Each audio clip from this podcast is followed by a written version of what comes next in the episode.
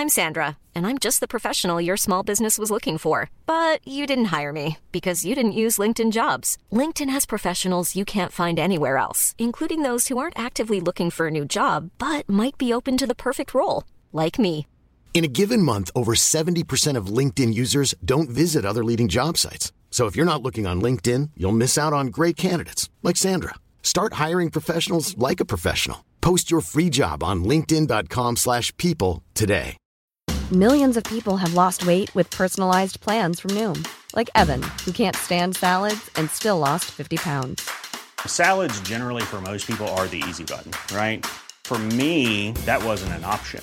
I never really was a salad guy. That's just not who I am. But Noom worked for me. Get your personalized plan today at Noom.com. Real Noom user compensated to provide their story. In four weeks, the typical Noom user can expect to lose one to two pounds per week. Individual results may vary. Servus, Grüezi und Hallo. Herzlich willkommen zu dem oft kopierten, doch nie erreichten Stammtisch rund um die Edmonton Oilers. Präsentiert wird das Ganze von OilersNation.de und hier sind eure Gastgeber. Servus zusammen. Montag ist Zeit für einen Euler-Stammtisch. Ich grüße alle da draußen, Zuseherinnen und Zuhörerinnen und Zuseher und Zuhörer und begrüße gleich einfach mal die Runde. Ähm, fangen wir an. Lars, Servus. Moin. Servus, Niki. Guten Tag. Servus, Nils. Guten Morgen.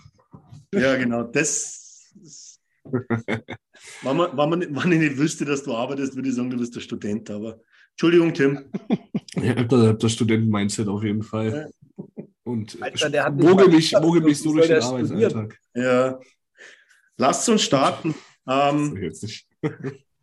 was haben wir vor letzten Stammtisch auf diese Woche gehabt? Zwei Spiele, Mhm. eine Niederlage, ein Sieg und wie schon der Titel, glaube ich, auch sagt, die zwei Gesichter der Oilers. Ich glaube, man hat es noch nie markanter gesehen oder in zwei Spielen. Äh, Finde ich gar nicht so. Also ich, Okay, Lars, führ, das gleich mal aus, was du, was du mal sagen willst. Also, Islanders, äh, gute Reaktion gezeigt, äh, gute Spiel abgeliefert, gewonnen. Und Colorado war einfach um Längen besser. Das war bei 5 gegen 5 teilweise Powerplay von denen. Und ganz ehrlich, wir haben diesen Punkt geholt, womit wir eigentlich echt zufrieden sein können, wegen unserem Powerplay, ähm, wegen Skinner und wegen ein bisschen Glück und Unfähigkeit von McKinn. Weil er hat ja gefühlt 80 Mal geschossen. Also, ich, ich fand bis zu einem bestimmten Punkt, warte mal, wir haben 2-0 haben wir geführt, ne? Mhm. Ich habe gedacht, wenn die das, wenn das Spiel so weiterläuft, ich meine, Skinner hat echt äh, super gespielt. Ähm, wir haben auch das nötige Glück gehabt. Ähm, wenn die das so durchgezogen hätten und wir hätten das Ding irgendwie gewonnen, hätte ich sogar noch gedacht, irgendwie Stück weit clever mit den Möglichkeiten, die man hat, gemacht. Colorado ist einfach super stark gewesen. Und wir waren, ich denke mal, das war bei 5 gegen 5 nix. Ne? Also du hast Die Frage war, wa- was war jetzt bei Colorado der Unterschied? Die kamen zu uns mit fünf Niederlagen im Gepäck in Folge. Und ja klar, ähm, ich weiß jetzt nicht, aber McKinnon, das war ja vor längerer Zeit, dass er mal verletzt war. Ich glaube, der war länger weg. Montane war mal verletzt. Ähm, die sind natürlich noch nicht lange auf dem Eis und wahrscheinlich wird es auch pro Spiel besser, wie die wieder zusammenspielen. Aber ähm, die erste Reihe von Colorado hat uns hergespielt wie Schülerjunges. Ja. Und die Ja. Frage, die wo ich da gleich in die Runde werfe, also zur Vollständigkeit halber, ähm, die Islanders haben wir 4-2 geschlagen und gegen Colorado in Overtime 2-3 verloren nach 2-0 Führung. Das abzuschließen, kurz als Information vorab. Ähm, die Frage, wo sie für mich stellt, ist die, war jetzt Colorado so stark oder waren auch wir schwach? Haben wir nicht dagegen gehalten? Weil Lars, deine Meinung habe ich schon ein bisschen gehört. Also Also, für mich ein bisschen so an, als wäre Colorado so stark gewesen. Was aber komisch ist, dass sie mit derselben Mannschaft fünf Spiele davor verlieren. Ja, natürlich haben wir nicht, wir hätten besser spielen können, aber ich fand es jetzt nicht so, äh, nicht so extrem wie in den Spielen vor dem Islander-Spiel teilweise. Ne? Also äh, bis zum gewissen Zeitpunkt war es ja im ersten Drittel noch okay. Und dann hat ähm, Colorado halt die Überhand gewonnen. Also ich fand es jetzt nicht so katastrophal, da, dass ich sage jetzt, da, die haben alle voll Katastrophe gespielt. Das fand ich nicht, weil es gab auch ein paar ganz positive Situationen. Aber ähm, Colorado war zumindest uns in dem Spiel ähm, brutal überlegen. Von der, von der ganzen Spielweise, vom Tempo, von allem. Wir konnten eigentlich nachher nur noch reagieren und sind hinterhergelaufen. Ja, was, ja. was ich finde, also ich habe das Spiel nur Standby-mäßig geguckt, weil ich habe mir 4 Uhr wirklich zugetraut und dann um 3.30 Uhr gemerkt, oh, oh, äh, habe das erste Drittel noch relativ problemlos geschafft und den Rest nur noch wirklich im, im Halbkoma. Ähm, wir haben ja 2-0 geführt. Das erste war natürlich wieder Powerplay, wieder überragend gespielt. Geil. Ähm, aber wenn du 2-0 führst. War ja? zweite nicht auch Powerplay sogar? Ja, ja ne? Ja. Dann noch besser? Nee, eigentlich gar nicht.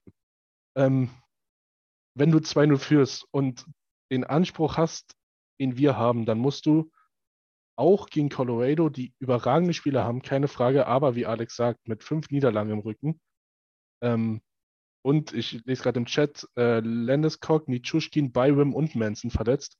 Ja. Da musst du das Ding zumachen. Du musst ein, ein drittes nachlegen, ja, geht schlechter, aber du musst einfach das dann souverän runterspielen. Natürlich 2-0 ist ein Kackergebnis, so, sagen wir mal ehrlich. Ähm, aber das musst du runterspielen können. Was dann aber im Endeffekt aus dem Spiel gemacht wurde, war ja wieder so eine komplette Shitshow, als ob wir da 8-0 verloren haben. Ja, 5 gegen 5 war sicherlich richtig, richtig bad. Aber man darf halt nicht vergessen, der OT-Winner war von Kel Makar, der danach nach 60, 62 Minuten oder so, da nochmal übers Eis fliegt, wo niemand hinterherkommt und den da rein sniped. Über McKinnons will ich gar nicht reden. Da, dann mache ich das Thema jetzt schon auf. Auf Instagram war die Abstimmung 50-50, wer da Schuld hatte. Ob McKinnon Schuld hatte oder ob Nurse da einfach schlecht aussah. Und ich bin der Meinung, dass McKinnon das überragend gemacht hat. Und das war auch nicht das erste Mal. Das hat er schon mit einem Josie gemacht, mit einem Headman gemacht. Er würde es wahrscheinlich auch mit Makar machen, wenn er im gleichen Team spielen würde. Also, und, ganz, und ganz ehrlich, ich habe es mir vorhin noch mal extra angeguckt. Ähm, Nurse hat jetzt sich gar nicht so dramatisch falsch verhalten. Du kannst es gar nicht anders verteidigen. Der legt sich den Puck so geschickt auf die andere Seite. Ja da hat der überhaupt keine Chance. Der ist in der Rückwärtsbewegung. Ähm, keine Chance. Also ich fand die Frage, die Diskussion eigentlich da schon ein bisschen grenzwertig, weil ich mir gedacht habe, ey, nee, das hat der McKinnon eigentlich sensationell gemacht. Und mhm. äh, war so. Den, den, den er eigentlich viel mehr smoked als, als Nurse ist Sisi. Sisi ist sein direkter ähm, Gegenspieler auf der Seite, auch von der er anläuft. Und da wackelt er nur einmal mit dem Kopf und ist vorbei und Nurse muss dann halt den langen Weg machen und seine eigentliche ähm, Verteidigungsseite aufgeben. Aber es passt halt äh, sehr vielen Leuten im Oilers-Umfeld äh, gut in den Kram, dass äh, der Mann mit diesem Katastrophenvertrag mhm. mal wieder nicht hinterhergekommen ist und dass äh, wir eine absolute Dumpster-Franchise sind und kein Holland der größte Fehler war, den wir gemacht haben. Es hat den Leuten einfach wieder gut in den Brei gepasst und äh, da, um da wieder nachzutreten.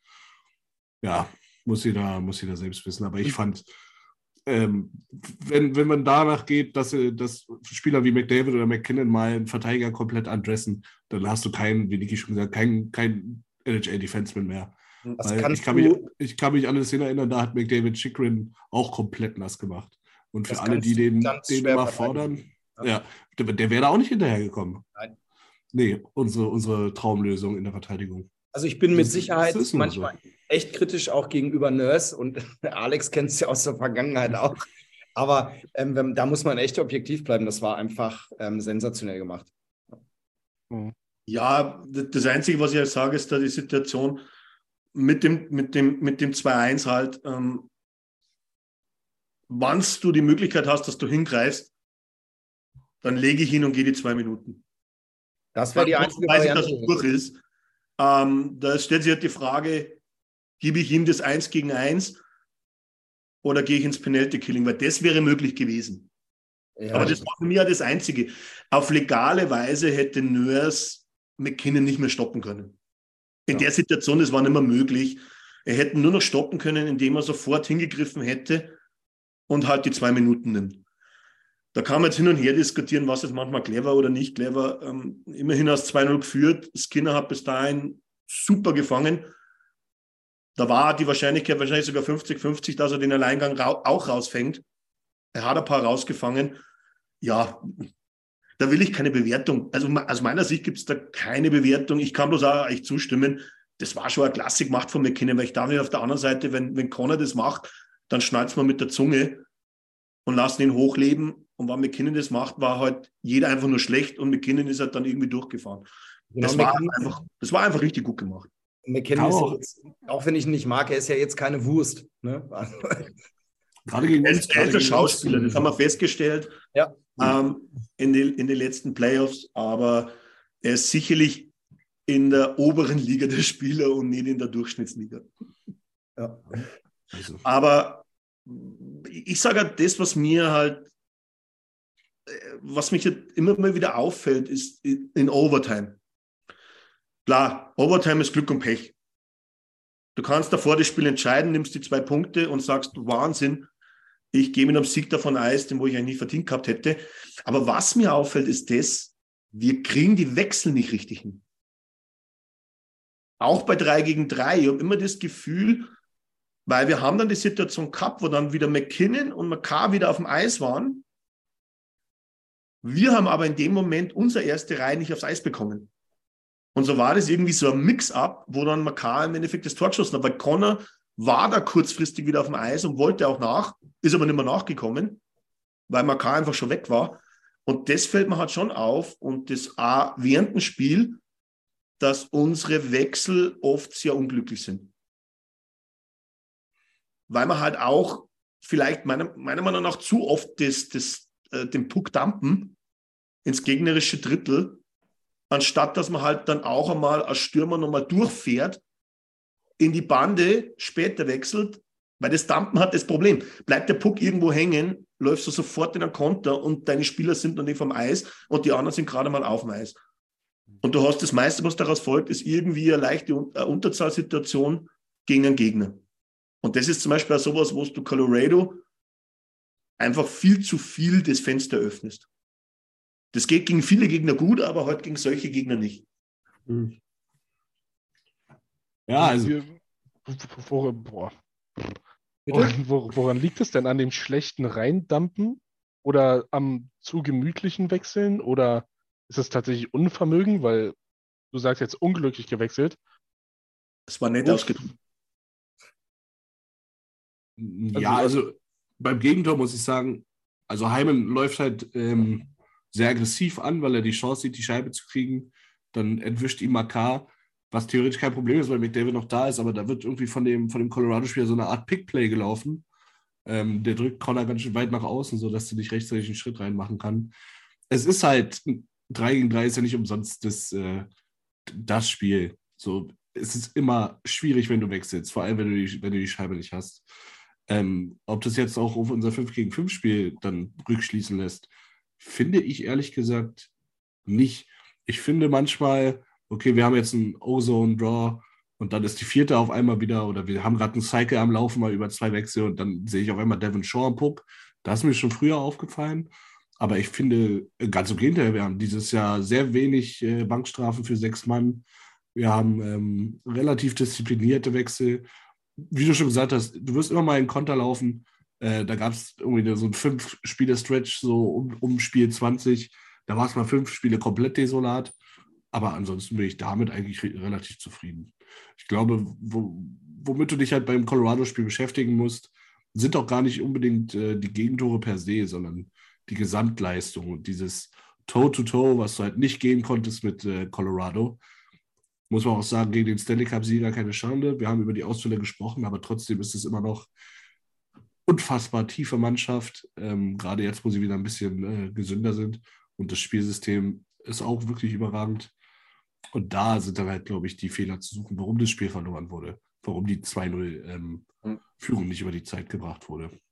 Dass du halt im 5 gegen 5 gegen wirklich gute Teams einfach nicht competen kannst. Und woran das liegt, müssen, muss halt rausgefunden werden. Ja, das wollte ich dich gerade fragen. Warum sind wir denn im 5 gegen 5 so scheiße? Wir, wir haben keine schlechten Spieler. Aber irgend, also sind es die Reihen? Sind es, ist, mhm. Einstellung. Was ist denn das? das ist, äh, also ich, mein, meiner Meinung nach ist das Hauptproblem die defensive Grundordnung. Es sind einfach zu viele, zu viele falsche Entscheidungen, gerade von den Verteidigern oder auch vom defensiven Center. Das ist, was ich ausmachen würde als größte Schwachstelle. Wir hatten im letzten Stammtisch drüber geredet. Zwei hinter, hinter die eigene Grundlinie, äh, um Spieler zu pressern. Äh, Leute haben ihre Männer einfach nicht. Das ist so für mich, was ich ausmachen würde. Wir kriegen zu viele Gegentore. Mhm. Ganz klar. Und da brauchen wir jetzt auch keiner mit äh, Campbells Fangquote argumentieren. Das ist eigentlich die ärmste Sau. Äh, hat man gegen die Islanders auch wieder gesehen. Wir müssen defensiv einfach, einfach strukturierter spielen. Wir müssen äh, äh, weniger Breakouts verkacken, weniger Turnovers in der gerade um die blaue Linie im Mitteldrittel. Äh, wir müssen cleaner die Scheibe rausbringen, ein bisschen strukturierter. Und so Defense wins Championships, das heißt nicht umsonst. Und du baust halt deine, deine Basis in der Defensive und versuchst dann aufzubauen, so wie du auch einen Spielzug von hinten im besten Fall aufbaust. Und da finde ich einfach zurzeit sind unsere Probleme. Ich, ich sehe es oder so, dass unsere Center die Scheibe zu weit hinten abholen müssen, weil von den Verteidigern kein Transition Game kommt. Und das ist dann schon ein Problem, wo du dann einfach in der neutralen Zone die Überzahl nicht hast. Weil wir, wir haben schon von der Verteidigung raus, was eigentlich schon eine Stärke normal von Nörs und Bouchard sein sollte. Genau das sollten sie ja können, dass sie von hinten raus, sage ich mal, den ersten wichtigen Pass spielen, damit ich schnell durch die neutrale Zone komme. Und in drei von fünf Fällen bleiben wir hängen von Haus aus. Und in den anderen zwei Fällen hat oftmals ist es so, dass wir hängen bleiben und dann nur noch dumpen können. Und so hast du halt, wir kriegen halt ins 5 gegen 5, meiner Meinung nach, wir kriegen eigentlich keine Geschwindigkeit ins Spiel. Und genau die Geschwindigkeit ist das, was den Gegner überrumpelt, oder? Und ich finde, jetzt wo du das gerade sagst, gerade die McDavid- und Dreiseitel-Reihe siehst du den Unterschied. Also McDavid holt sich die Scheibe auch tief, geht aber weit übers Feld Dreiseitel eher der Passspieler, der nimmt ihn tief, spielt einen langen Pass, die ja auch, also über sein Passspiel brauchen wir uns, glaube ich, nicht unterhalten. Aber dann ist er eben auch nicht vorne, wo er eigentlich auch sein soll. Ne? Und bei ihm finde ich das extrem, dass der lange Pass kommt und dann im Grunde zwei vorne sind und Dreiseitel eben noch im, fast im eigenen Drittel, vielleicht schon mit Glück in der neutralen Zone ist. Na, da finde ich es dann extrem. Bei McDavid sieht das natürlich ein bisschen anders aus, weil der den Schwung mitnimmt und einfach eher der Typ ist, der mehr durchläuft. Und da sieht man das, finde ich, dann ganz extrem, was du gesagt hast. Hm. Halt, man, man kann halt mittlerweile alles hinterfragen. So was, also die, die zusammen, also so wie Nils es jetzt gesagt hat mit äh, Defense First und so, haben wir einfach nicht die Spieler für. Oder unsere Spieler sind nicht in der Lage dazu. Dass sie einfach zu punktegeil sind, zu, ja, wir sind halt ein High-Event-Team, dass sie, dass am liebsten alle drei Stürmer aus der Zone rushen, wenn unsere Verteidiger noch nicht mal richtig Puck-Kontrolle haben ich weiß nicht, ob's, ob man das umtrainieren kann, dass, dass du eine McLeod jetzt sagst, hier, nee, renn nicht mit deinen 100 km/h nach vorne, sondern steh im Slot, bis der Verteidiger die Scheibe sicher an der Kelle hat. Es ist halt, also was mir wirklich auffällt, ist generell, wie wir versuchen, den Puck aus der Zone zu bekommen. Ich finde den Abstand zu groß zwischen Verteidigern und Stürmern, gerade wenn wir auch einen kontrollierten Aufbau machen mit, mit ein, zwei DDDs oder vom, vom hinteren Tor. Ähm, die, die Außenspieler sind meistens ähm, etwas zu hoch für meinen Geschmack. Und dann kommen die Dinge halt auch immer angeflogen wie, wie eine heiße Kartoffel. Über die Bande, über die Rundung, hüfthoch, falsche Schlägerseite. Das sind so Sachen. Und wenn, ich gebe dir Brief und Siegel, wenn drei, wenn von unserem Verteidiger drei Pässe am Stück den richtigen Mitspieler finden, im, im richtigen Tempo, dann kommen wir immer in die gegnerische Zone. Die Qualität haben wir und das siehst du auch wenn mal drei, vier Pässe funktionieren in der eigenen, in der neutralen Zone, dann ist der Gegner direkt äh, vor Problemen. Äh, weil McDavid, ähm, Yamamoto, Dreiseite, die haben den Speed und die haben den Skill, um da dann ein Problem zu werden. Sicherlich ist auch der Dump mal die richtige Entscheidung und äh, gerade die, die vierte oder die dritte Reihe, ähm, ein McLeod, ein Yamo, äh, auch ein Jesse Poliervi, die können da auch richtig Terror machen, aber es passt halt nicht immer und ich finde die Abstände und gerade dieses Breakout-Play muss, muss, muss besser werden. Weil du siehst immer wieder, wie der Gegner clean rauskommt, durch zwei Pässe äh, unseren vorcheckenden Winger und meistens auch noch unseren tiefstehenden Center überspielt. Und dann ist halt auch schon die Kacke am Dampfen. Und dann kann man natürlich den Verteidigern vorwerfen, dass sie keine Qualität haben. Man kann aber auch sagen, äh, ist ein bisschen wenig Backcheck und äh, ein bisschen zu viel Speed, mit dem die da auf die Verteidiger prallen. Bestes Beispiel ist jetzt diese CC Nurse-Aktion. Mit wie viel Speed da McKinnon aus dem, aus dem eigenen Drittel kommt. Du kannst so für dich die, nicht die blaue Linie aufgeben. Und bis du dann den Speed rückwärts hast, um da irgendwie competen zu können, das ist einfach schwierig. Dass die sicherlich Scheiße bauen in der eigenen Zone, darüber brauchen wir nicht reden. Mhm. Aber es ist halt auch so viel so left out to dry, habe ich das Gefühl. Mhm. Ich glaube, da gibt es eine gute Vergleichsaktion, was du gerade angesprochen hast in der Situation von McKinnon und wo Nurse und Sisi in dem Moment waren. Da hat es die Vergleichssituation gegeben, wo ähm, ich glaube, Connor hatte die Breakout-Situation, die Situation gegen Makar. Aber hast du gesehen, wie nah Makar da schon dran war und wie schnell Makar auch in den Vorwärtsrichtung gekommen ist? Das heißt, er hat dann vorwärts einfach mit McDavid mitfahren können und da kann auch ein McDavid in, einer, in ein paar Situationen wieder vielleicht vorbeikommen, aber in diesem Moment, du drängst nicht einfach ab. Sobald du aber in der Rückwärtssituation bist, bis du die umdrehst, ist der weg. Und das ist halt so wie Kaliber, McKinnon, Connor. Das zeigt aber auf der anderen Seite den Unterschied von den Defendern. Ja, Makar jetzt halt. Wie Makar sich stellt zu McDavid und wie sich unsere Verteidiger stellen, das hat Nils richtig gesagt. Wir sind einfach diesen einen Meter zu weit hinten. Wir, wir stehen schon fast auf unserer blauen.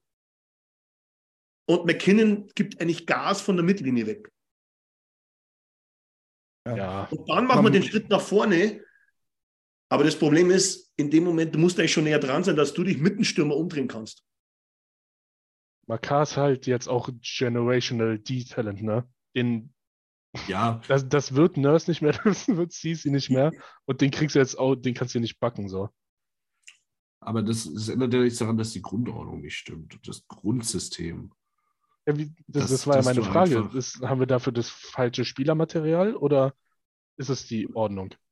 das, das, das kann dir jeder spielen. Wenn du denen sagst, du mach das und das, dann, dann bin ich fest der Überzeugung, ähm, ich glaube, es kommt bei wenig äh, Positionen so, so sehr darauf an, wie gut du gecoacht bist, wie auf der Verteidigerposition. Ja. Weil wenn du die einfachen Dinge, wenn die dir richtig an die Hand gegeben werden und jeder seine Rolle kennt, gerade im Defensivspiel, dann kriegst du eigentlich viel wegverteidigt. Hm. Nicht mit so, zwei Leuten halt, das Tor fährst, ey. Äh, du, genau, es muss, halt, es muss halt jeder wissen, was der andere macht. Dazu gehört auch vielleicht mal drei, drei Spiele mit dem gleichen Line-Up zu starten äh, und mit dem, mit dem gleichen Reihen. Overrated. Und dann muss halt auch einfach mal ein Rhythmus und eine Chemie. Und warum, warum sind denn bei, bei jedem anderen Gegner, warum spielen Taves und Makar seit vier Jahren gefühlt zusammen? Weil es läuft, weil die sich aufeinander verlassen können, weil die eingespielt sind. Bei uns alle drei Wochen irgendwie neue Deep Pairings ist dann halt schwer. Und wie gesagt, das ist Dave Mansons Job. Ähm, das ist für mich da der erste Ansprechpartner, der, der ist dafür zuständig, dass das läuft. Und wenn nicht, dann muss er sich halt was Neues einfallen lassen, weil es scheint so nicht zu funktionieren. Ja, was Neues suchen. Weil so viele Gegentore zu fressen, das liegt auch nicht nur an Duncan Keith. Äh, schöne Grüße nach äh, Dunkeldeutschland. Das ist einfach eine, eine Systemfrage. Ich kann es mir wirklich nicht anders erklären. Weil die Qualität haben wir. Wir haben kein schlechteres Decor als fucking Montreal oder als fucking, weiß ich nicht, Florida. So, das ist, das ist da das Potenzial. Auch Daniel Nurse hat das Potenzial, ein 8,5 oder ein 8 Millionen Dollar Demon zu sein. Aber es, die können es halt nicht abrufen, weil ich, ich das Gefühl habe, die sind in ihrem System oder in, ihrem, in, ihrem, in ihrer Freiheit, Entscheidungen zu treffen, irgendwie eingeschränkt. Und äh, machen Sachen, weil sie völlig verwirrt sind, völlig von der Rolle sind, die keinen Sinn ergeben, vorne oder hinten nicht. Und irgendwas, irgendwas scheint da nicht zu stimmen. Niklas Gesicht Aber, hat gerade das angezeigt, was ich gedacht habe, oder? Weiß nicht, wie ich geguckt habe. Naja, also ich sage mal, ein Qualitätsunterschied. Ich meine, wir reden ach so, Jahren Florida und Defense. Ähm, wir haben natürlich notgedrungen Leute geholt, die halbwegs äh, Verteidigung spielen können und äh, nicht unbedingt wahnsinnig viel Geld kosten. Also da ist, na klar ist da Potenzial, aber wir hätten natürlich auch schon Potenzial, uns da rein von, von den Spielern her extrem zu verbessern. Also da bin ich, ne?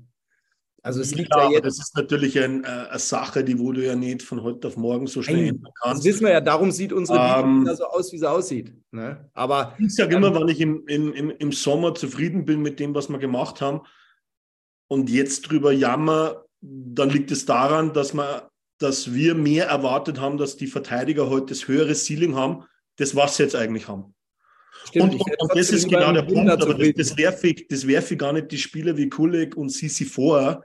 Nein, aber das ist halt einfach das, was sie spielen können. Ganz genau. Und deswegen wirst du halt an die Top-Teams, die wo halt zwei starke Verteidigungsreihen haben, kommst du nicht hin. Aber ich gebe natürlich nie recht, mit dem Mittelmaß der Liga in der Defense musst du dich messen können und du darfst nicht 28. oder was sein bei gefressenen Toren. Das darf doch noch nicht sein. Da musst du zumindest bei gefressenen Toren äh, unter den ersten 20 sein, weil dann hast du genug Offensivqualität, dass du am Schluss unter den Top 10 stehst in der Tabelle, wo wir heute nicht stehen. Das ist, das ist, das ist ein bisschen so für, für mich der Punkt. Und, und ich glaube, es wird dann auch vielleicht immer zu viel auf, auf Woodcroft reingehauen, denn es gibt da einen Coaching-Staff. Und es gibt für die Defense einen Coach, es gibt für die Offense eigentlich explizit nochmal einen Coach. In den meisten Fällen, so wie es auch einen Torhüter-Coach gibt. Und das ist halt auch so, dass die einen großen Einfluss auf das haben, wie das System gespielt wird. Das entscheidet nicht allein der Head Coach, außer er ist eine komplett andere Meinung. Und ja, dann ist es halt auch so, dass vielleicht einfach das Konzept von Manson auf die Verteidiger, wo wir haben, halt einfach nicht passt. Also ich meine es jetzt nicht negativ für, für, für, für Woody, aber ich meine, es ist ja alles, er ist ja nun der, der Chief Commander Coach, also das heißt, es liegt ja in seiner Hand und wenn ihm das nicht gefällt, was der Coach da mit der Defense veranstaltet, dann muss er natürlich eingreifen ne? oder fordern, dass eben anders gespielt wird. Also er ist schon in der Verantwortung, definitiv. Ich, nein, nein, nicht, nicht. Was ich meine ist, ich kann ihm nicht 100% die Verantwortung zuschreiben, weil es da noch für die Positionen Coaches gibt, die wo da auch noch viel Einfluss haben. Was ich aber zum Beispiel, was in seiner Verantwortung ist, warum reagiere ich nicht während dem Spiel, wenn ich merke, dass Dreiseitel, die Dreiseitelreihe vorgeführt wird? Ich, ich will jetzt nicht sagen, dass, dass eine Reihenumstellung, dass eine andere Reihe hauptsächlich gegen, McKinnon, die, gegen die McKinnon-Reihe spielt, Vielleicht hätte es nichts geändert. Die Frage ist, wenn ich aber immer gleich weitermache, wenn ich schon merke, dass es nicht funktioniert, dann kriege ich am Ende doch das, das Ergebnis. Und das Ergebnis. Zeitraum mit den wir haben, wir haben es eh diskutiert, glaube ich, die Reihe hat äh, was gehabt, glaube ich, äh, 1 zu 11 Schüsse und 0 zu 11 Tormöglichkeiten oder so, High Danger. Ja. Und ja. das ist halt ein klares Zeichen, das hetzt halt wahrscheinlich aber vielleicht mit der Sicherheit und mit dem Gefühl, ich habe 2-0 vorne, das werde ich schon rüberbringen. Vielleicht gehen sie auch noch ein, zwei Mal auf die Strafbank, das hat gut ausgesehen. Und dann kriegst du halt das 2-1 und du kriegst halt zum dummen Moment das 2-2. Mhm. Und du hast einfach nicht die Möglichkeit gehabt, dass du nur mal einen Liter Sprudel in den Tank reinhaust. Da war nichts mehr da. Wir sind keine Mannschaft, die wo dann von innerhalb von fünf Minuten komplett alles anders macht. Das ist halt einfach, glaube ich, damit müssen wir leben dass die Flexibilität bei uns nicht vorhanden ist. sind dann eher die, die durch die Körpersprache so ein bisschen die Schulter hängen lassen und es über sich ergehen lassen eigentlich, ne? Das, das, das will ich gar nicht so sagen, nur wir haben viele Spieler, die wo strugglen in dem Moment. Mhm. Wir haben diskutiert auch schon letzte Woche, ähm, dass Leon bei 5 gegen 5 einfach nicht gut aussieht. Mhm. Das, äh, ich will jetzt nicht sagen scheiße, aber er sieht einfach nicht gut aus. Das ist, da ist nicht die Explosivität da, die wo er haben könnte. Das Problem ist einfach das, genau gegen so eine Reihe, wo du in dem Moment da gespielt hast, da brauchst du die Explosivität, dass du irgendwann einmal Entlastung schaffen kannst. Sonst schnüren die dich ein und das ist genau passiert. Ähm, ja. Will da noch jemand drauf? Weil wir haben jetzt schon ein paar Mal das 2-0 erwähnt. Ich würde mit euch noch mal ganz gerne über die Challenge sprechen beim 2-0. Also es hätte meiner Meinung nach auch anders ausgehen können, oder? Ich habe nicht vor Augen leider. Ähm, Heimen, Heimen schießt Richtung Torwart und während der Puck unter dem Torwart nicht zu sehen ist, schiebt er am rechten Schoner, glaube ich, den Torwart ein Stück weit nach hinten. Das war für mich eigentlich so der Moment, wo ich mir sicher war, er gibt es nicht. Aber jetzt habe ich hinterher auch nochmal so einen Bericht gelesen, wo sie geschrieben haben, es war halt eine 50-50-Situation, hat, glaube ich, der Trainer gesagt von Colorado. Ähm, er hat also wir hätten uns auch nicht beklagen können, wenn die Challenge anders ausgefallen wäre, meiner Meinung nach. Äh, ich glaube, es geht ja nicht immer darum, dass die Scheibe im Tor ist, wann die Interference stattfindet oder die Behinderung vom Torwart, sondern es geht auch darum, wenn die Berührung vom Schläger mit dem Schoner das Endergebnis nicht, verändern hätte, nicht verändert hätte, dann wird das Tor auch aufgegeben. Und in dem Moment war die Scheibe schon unterm Goalie Sie war noch nicht über der Linie, aber sie wäre durchgegangen, egal wo Heimen hingelangt hätte. Mhm. Ja, ich, ja, klar, aber ich habe immer so überlegt, dadurch, deine Kamera scharf. Am Schoner schiebt, äh, verändert sich seine Position. Vielleicht ist deshalb die Scheibe auch durchgerutscht. Also ich glaube, es hätte auch anders ausgehen können. Ich fand es ja okay. Ja? Ich sage die 50-50 ist ja trotzdem 60-40, 70-30, aber es hat solche Goals wahrscheinlich auch schon gegeben, die wo dann anders entschieden wurden. Aber der entscheidende Faktor ist, dass da auch wieder die Refs ja schon auf Tor entschieden haben. Mhm. Ja. Das heißt, du hast wiederum als Video, im Video hättest du klar das widerlegen müssen, dass es nicht richtig war. Und das war halt in dem Moment nicht möglich und deswegen gibt das Tor dann. Aber Nils, du hast irgendwas mit deiner Kamera. ist mir erst scharf. Ja, aber das Witzige ist, ich, ich, im Stream bin ich komplett scharf. Also. Nein, bist du nicht. Ja, komisch. Gut für euch. Du was von gar nicht scharf, mein Freund. Wer hat dir das denn gesagt, dass du scharf bist? Ey? Hä? Ist dein, ganz, hey, auf, ist dein ganzer auf Stream unscharf.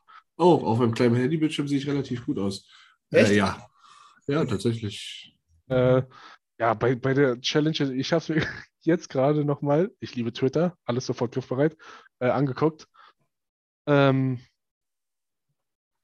es ist ja nicht so, dass Heimen den da durchs Netz schiebt nee, und aber... Eisstockschießen macht.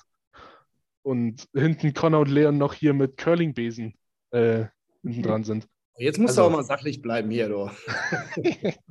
sachlich im Stammtisch.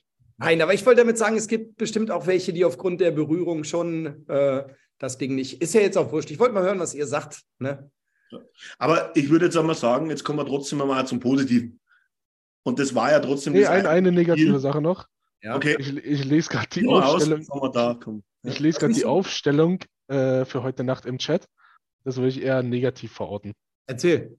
Costin, McDavid, Yamamoto, McLeod, Dreiseitel, Hyman, Vogel, Nugent Hopkins, Janmark, Holloway, Eric Ryan und Puljujärvi. Was ist denn mit dem schon wieder nicht in Ordnung? Du wieder die zweite Reihe raus, Gott, weil... stehen wir bei. Ist, äh, Gott, stehen wir bei. Also, also McLeod auf dem Wing, ja. Aber was macht denn Janmark da? ja, zumindest ist er nicht mehr in der ersten oder zweiten Reihe. So. Und dementsprechend auch sechs Verteidiger, also wieder kein 11-7. Wovon er abgerückt ist, das hatte Tobi vorhin noch geschrieben, weil uns noch ein gestandener Verteidiger fehlt. Ich finde, man kann 11-7 locker mit Neiman Leinen oder Ryan Murray spielen. Also, äh, Murray hat, glaube ich, immer noch Rücken, aber.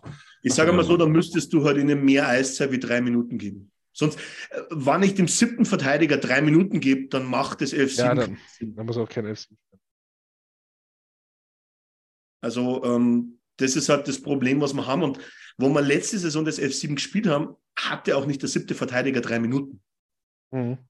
Nee, das, das, war immer gesunde Mischung. Also, also zweimal, gemacht, Jahr, zweimal hatte Niemeleinen, glaube ich, drei Minuten. Oder vielleicht waren es dreieinhalb. Als er letztes Jahr mit diesem 11-7 kam, das war wirklich das erste Mal, dass mir das so bewusst klar geworden ist ich dachte, der Mann hat Eishockey neu erfunden. Das hat auch wirklich richtig, richtig gut geklappt. Und, ja, war, war so. Und das da sind wir doch genau beim Thema. Wir haben jetzt auch gerade ein paar im Chat geschrieben, dass es, das dass er alles, was er letztes Jahr richtig gemacht hat, dass es irgendwie so, so Feuerwehrmann-mäßig war und jetzt im Sommer sich gedacht hat, ah nee, jetzt spielen wir wieder hier normales Hockey und alles über den Haufen geworfen hat. Naja, ja was ist der Unterschied in der Situation? Jetzt, ich sage jetzt mal aktuelle Situation vor Anfang der Saison wäre natürlich schon mehr Zeit gewesen, aber du bist, du reagierst im Moment, du agierst nicht. Mhm. Ja, letzte Saison hat Woody agiert. Mit der Situation. Es, es wurde dann besser, es ist gelaufen, die Spieler haben ihr Niveau erreicht, was sie alle sollten. Es hat funktioniert. Aber jetzt bist du in der Phase drin, du reagierst auf die Situation. Er vor allen Dingen versucht da gefühlt nach 40 Spielen immer noch seine Reihen zu finden, oder? Also das zumindest, ich meine, wir reden ja von Konstanz. Rei Konstanz in den Reihen wäre irgendwie auch mal ganz schön. Ja? Auch wenn es zwei, dreimal nicht läuft. Aber ähm, ein Stück weit eingespielt zu sein. Ich meine, bei McDavid Dreiseite funktioniert das, die wissen wahrscheinlich, was der andere tut. Und ähm, aber das kommt auch nicht von einfach so. Ja? Und braucht auch Zeit ich weiß jetzt auch nicht, was er, sieht, was, was, er gesehen hat in dem Spiel. Äh, was wir definitiv wissen, ist, dass die zweite Reihe einen rabenschwarzen Tag erwischt hat gegen die McKinnon-Reihe und richtig schlecht ausgesehen hat. Ähm, jetzt wechselt er eine Position in der zweiten Reihe. Das wird wahrscheinlich der Grund sein. Ob es jetzt richtig oder falsch ist, ist wieder eine ganz andere Frage. Wer war jetzt ähm, nochmal in der zweiten Reihe? Niklas? Äh, ja, wenn du jetzt mit Lauder in die zweite schiebst und Nuge ja. rausnimmst, dann hast du die Veränderung und die zweite Reihe war die schwächste Reihe gegen Colorado. Ob das jetzt Sinn macht, dass ich das aufgrund von dem einen Spiel mache, dass ich wieder die Reihen auseinanderreiß, äh, wieder Holloway nicht mehr Eiszeit gibt, weil da hätte jetzt wieder gesagt, okay, sie ah. Nuge in die dritte, schieb McLeod auf den Flügel, schieb Holloway in die zweite Reihe, denn du hast mit Leon und Heimen zwei erfahrene Leute an seiner Seite. Holloway das wäre jetzt, wär jetzt, wieder der ideale Moment gewesen, dass ich das einfach mal probiere. Es kommen Gegner, die wo eigentlich auf Augenhöhe sein sollten. Jetzt nicht vielleicht unbedingt vor die Punkte, weil die Kings sind im Moment ja. relativ klar vor uns. Aber vom Roster her, vom Spielstil her, das sind, das sind eigentlich normalerweise drei Teams, wo man auf jeden Fall auf Augenhöhe, sogar gegen zwei müsste man besser sein, weil das sind die zwei letzten aus unserer Division. Ähm, aber jetzt trotzdem, wechseln wir mal zum Islanders-Spiel, bevor wir, glaube ich, da nur in Depression verfahren und in diese Diskussion. Denn wir haben ja gegen die Islanders auch gesehen, natürlich gegen einen schwächeren Gegner. Der hat nicht eine Reihe wie Colorado äh, halt hat. Ähm, die haben nicht solche Verteidiger, wo sie auch keine so schlechte Verteidigung haben. Und das eigentlich ihre Marke, ihr, eigentlich genau das Markenzeichen von den Islanders ist. Aber da war genau das 5 gegen 5 Spiel richtig stark. Da haben wir die Islanders keine einzige große Tormöglichkeit im 5 gegen 5 zugelassen. Mhm. Oder gegeben, an, ihnen gegeben. Also, auch alle Reihen wirklich von vorne bis hinten performt. Und wie Nils schon gesagt hat, jeder wusste, was seine Aufgabe ist, hat die super erfüllt. Und auf einmal trifft ein Holloway mit Vorlage Broberg. So, es, es klappt doch. Also und die man, sahen man, alle aus, als wenn sie Bock hätten, auf jeden Fall. Ne? Ja, die haben gut genau. Dampf gemacht. Ne? Es hat ja, es hat ja aber auch gekracht. Also Woody hat ja wohl ähm, ganz schön äh, den Shit gegeben nach dem Spiel davor. Die hatten ja ein mannschaftsinternes Meeting davor. Und ich wusste genau, das wird was gegen die Islanders. Ich habe ja auch geschrieben, heute Nacht äh, versuche ich mal aufzustehen. Hat nicht geklappt, aber weil ich, ich wusste, heute knallt Weil Islanders können, können dieses äh, Highlight Real Toe-to-Toe-Hockey mit uns nicht mitgehen. Erstens das. Zweitens sind die motiviert ohne Ende. Und dann reißt es ja halt gegen Colorado mit dem Arsch wieder ein. Aber die, die Leistung gegen die New York Islanders waren eigentlich so eine Leistung, wie ich sie im Idealfall eigentlich immer erwarte. Und es war ja super wichtig. Wie viele Heimspiele? Fünf hatten wir im Vorfeld verloren am Stück. Und ja. also war ja auch immer wieder ein Zeitpunkt zu sagen, wenn er, ich habe ja auch getippt, zwei Siege wäre natürlich geil gewesen, wenn du zwei hintereinander hinlegst. Ähm, wir hatten aber auch noch zwei erfolgreiche große Zahlen in dem Spiel, ne? 400 und 500. Ja, das ist sollte man an der Stelle auch nochmal vielleicht erwähnen. Ist ja schon äh, ganz cool. Und ich glaube, Connor hat für die 500 auch nicht wesentlich mehr Spiele gebraucht. 537, irgendwie sowas, irgendwie, glaube ich, oder? Ja, das ist mittlerweile alles. Also, erfasst du dir einen Kopf, wenn du diese es Zahlen mir, siehst. Es ist mir aber auch so egal. Also, ich bin da irgendwie ein bisschen, ich bin da irgendwie ein bisschen Ich wollte es auch gerade sagen, diese, diese, diese Höhenloberei, die bringt dir halt das Team am Ende nichts. Natürlich äh, ist das herausragend. Kannst du doch mal ansprechen, das, oder? Aber ich sage einfach, du, du hast es ja angesprochen, es sind ja auch Meilensteine, aber ähm, es gibt einen Meilenstein, der wo was ganz was anderes wäre. In einem ganz anderen Regal steht ein anderer Pokal. Ich sage ja nichts mehr, ist ja gut. Scheiße, ja, 400, 400. Es muss jetzt nicht böse sein, aber, aber es ist schon ein bisschen so, dass halt, ja klar, Connor hat eine gute Saison. Das Problem ist, wenn drei um ihn rum eine schlechte Saison haben, dann bringt man Connor nichts. Da, dann könntest du dir vorstellen, wo du ohne ihn wärst. Wenn es nur drei wären, wäre es doch okay. ja, ich glaube, ich jetzt, das ist ja auch. Ich sage jetzt drei ja, in die ersten zwei Reihen. Ach so, okay, alles klar. Das ist ja auch die, so die Dreiseite-Sache, die ist ja, er ist einfach irgendwie nicht auf dem Dampfer. Er ist einfach so 5 gegen 5. Er ist einfach. Wert lässt sich ja nicht an Punkten beschreiben. Naja, er ist einfach normalerweise ja. so viel, so viel wertvoller für die Oilers. Äh, war ja auch ein sehr guter Penalty-Killer. Ähm, sehr guter, eigentlich, auch wenn immer als lazy abgestimmt wird, eigentlich auch ein guter defensiver Center. Er wollte ja auch eigentlich immer nach Kopita sein, sein Game Modeling. Also von Kopita ist jetzt zurzeit ganz weit entfernt er hat irgendwie seinen Groove verloren, habe ich das Gefühl. Und äh, ja, er scoret, er scoret, er scoret, er trifft aus seinem Büro oder ähm, gibt schöne Vorlagen, aber das ist alles so ein bisschen brotlose Kunst, so, weißt du, wie ich meine? Oh, wer, trifft, wer trifft, hat recht. Äh, das verwende ich ja, immer. Wer gewinnt, hat recht. Das tut mir ein bisschen weh. Ähm, nein, die Zahlen sind trotzdem noch gut. Das Passspiel war auch in beiden Spielen teilweise sensationell.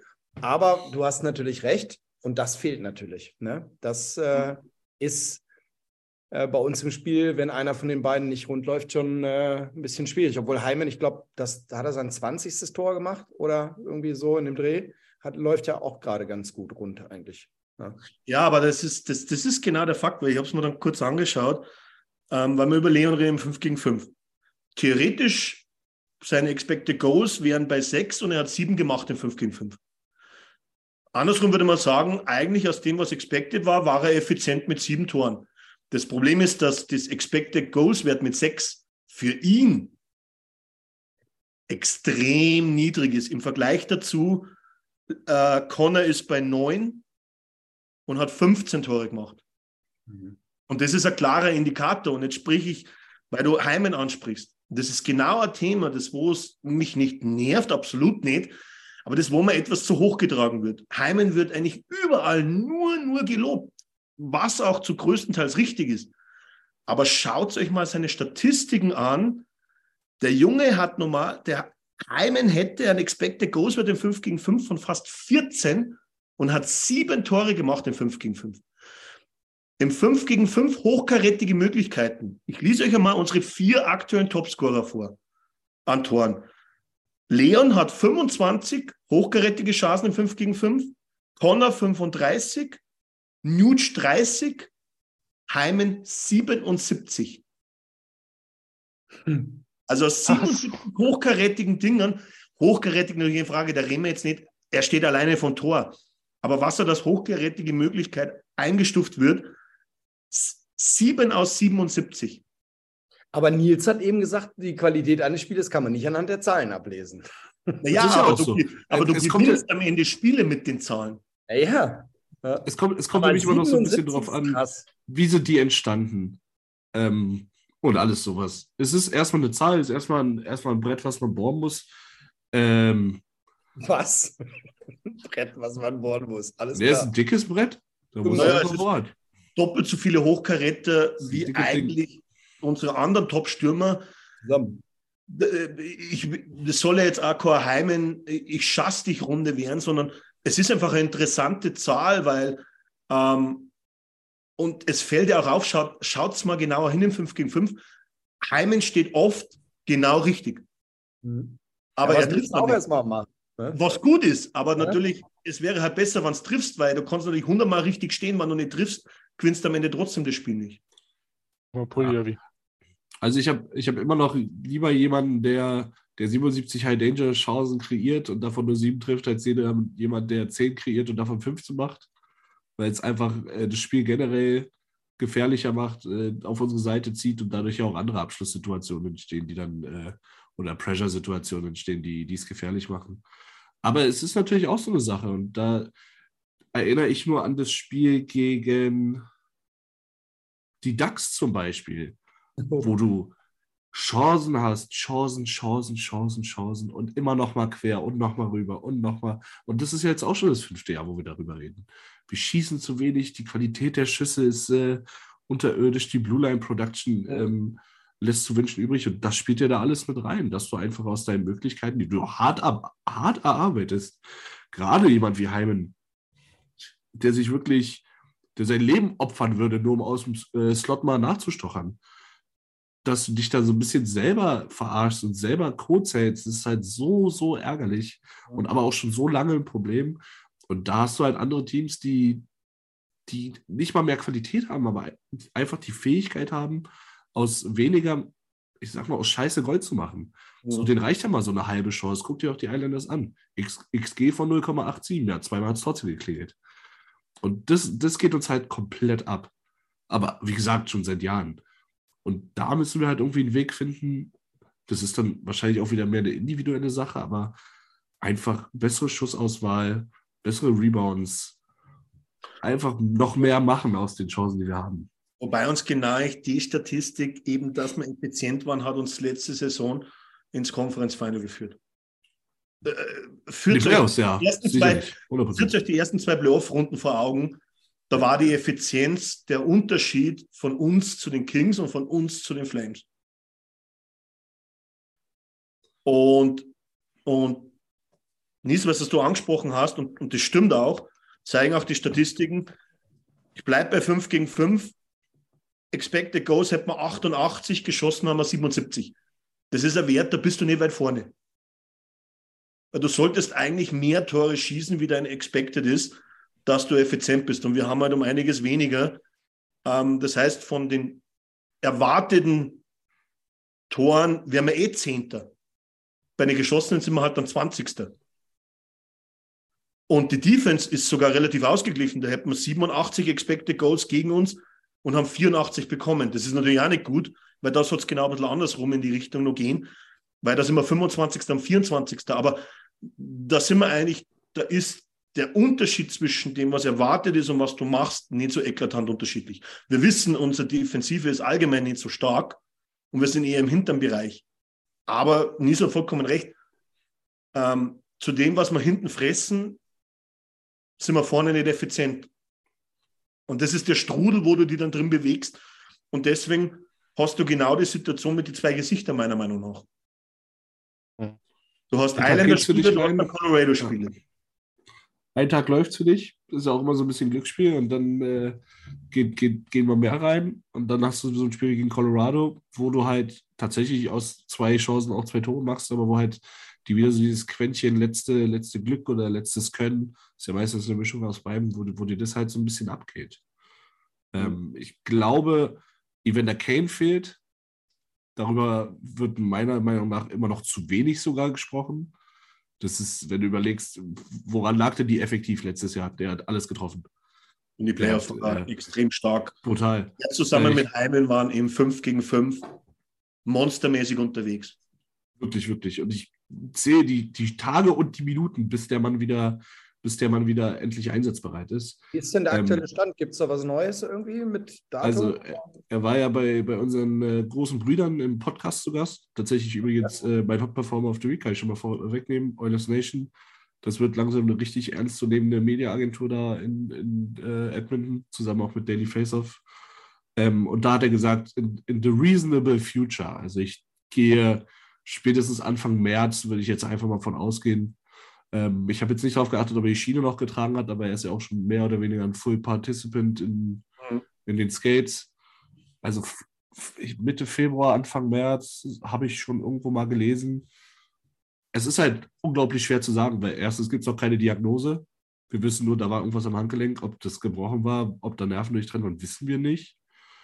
Aber ähm, er ist auf jeden Fall ahead of, of uh, Table also Ahead of Timetable. Und äh, es sieht sehr gut aus. Und wie gesagt, jedes Spiel, was, was wir mit ihm machen, ist ein gutes Spiel.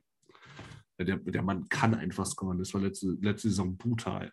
Weil man darf auch nicht vergessen, der, der Umsprung kam nicht nur mit Woody, sondern halt auch mit Kane.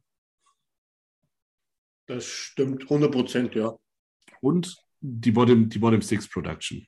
Die ist halt auch immer noch so eine Sache, wo Jetzt müsste man natürlich auch wieder die X-Codes und äh, High Danger Chances der, der Bottom Six äh, mal. Aber da, da, steckt doch auch mehr drin. Aber es ist halt, wie wir schon mal gesagt haben, du, du, du beraubst den, den guten Jungs, den Scoring-Jungs wie Holloway ihrer Möglichkeiten, wenn du sie mit, mit Leuten wie Ryan, gar kein Disrespect, super Arbeiter, Ryan, hat echt ein paar gute Spiele jetzt gezeigt in letzter Zeit und ähm, Jan-Mark äh, zusammenspielen lässt oder Jan-Mark sogar noch über Holloway setzt. Ich kann es nur jeden Stammtisch aufs Neue sagen und ich mache auch 5 Euro in irgendeinem Phasenschwein, wenn mich jemand nachfragt. Aber du musst halt Skilled Player mit Skilled Player spielen lassen. So developt jeder seine Youngstars außer Edmonton Oilers seit 1981 gefühlt. Das war bei Jakubov der Fall, das war bei Pugliarvi auch der Fall, dritte, vierte Reihe, vier am Anfang, als der First Rounder war. Und so ist es bei Holloway jetzt genau das gleiche und es regt mich auf, weil es vor geht allem, mehr, du kannst es besser verteilen. Vor allem, weil es vor einem Jahr deutlich so kommuniziert junge, wurde. Eigentlich Davon der einzige junge Spieler war mehr oder weniger Yamamoto, der wo gleich in eine der ersten zwei Reihen angefangen hat. Natürlich auch situationsbedingt, aber. Wie hat es ja, da eingeschlagen, als er im Januar gekommen ist? Hm? Er hat dann auch irgendwie zwei Jahre Seasoning in der AJ gehabt, ja, oder? Oder ja, zumindest. Das, das, genau. das, das schon. ja. Aber. Jetzt, jetzt warte, warte, kurz, Alex. Jetzt Christian schreibt gerade, Jakubov hat Top 6 gespielt, aber leider waren zu dem Zeitpunkt in unserer Top 6 keine Skilled Player. Das ist jetzt, das wäre jetzt dann die Bottom 6. Ja, dann ist es ja wie Bottom 6, also alles gut. Nee, aber einfach, ich verstehe nicht, warum man Holloway nicht wenigstens mit Talent spielen lässt. Nicht mal ein Spiel. Doch ein Spiel und dann war wieder vorbei. Eins, du musst sie jetzt mal durchziehen. Ich würde den am Stück lassen. Das ich sag's, ich sag's einmal so: Du nimmst unsere komplette Bottom Six wahrscheinlich zusammen und sie haben weniger Tore bei 5 gegen 5 als Connor. Und ja, auch da, und auch da hat uns. Ich weiß es nicht, aber das, das gefühlsmäßig, wenn ich durch die Bottom Six gehe, also komme ich da gar nicht, da komme ich nicht auf 15 Tore bei 5 gegen 5. Glaube ich auch nicht. Und, aber auch da hat uns, hat uns dieses 11-7 echt was gebracht. Weil halt immer mal Connor mit dem vierten Winger-Paar auf dem Eis war. Hast du einfach ein bisschen mehr, mehr durchrotiert und ein bisschen, ein bisschen andere Line-Kombos mal gespielt. Also wie gesagt,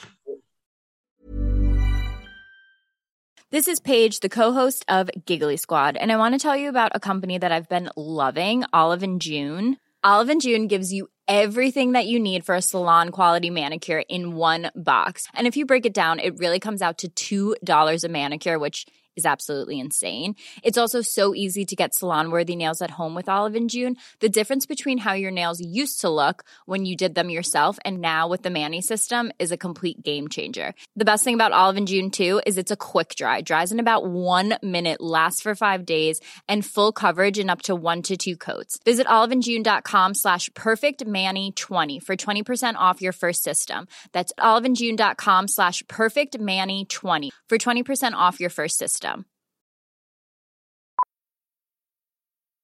Millions of people have lost weight with personalized plans from Noom, like Evan, who can't stand salads and still lost 50 pounds.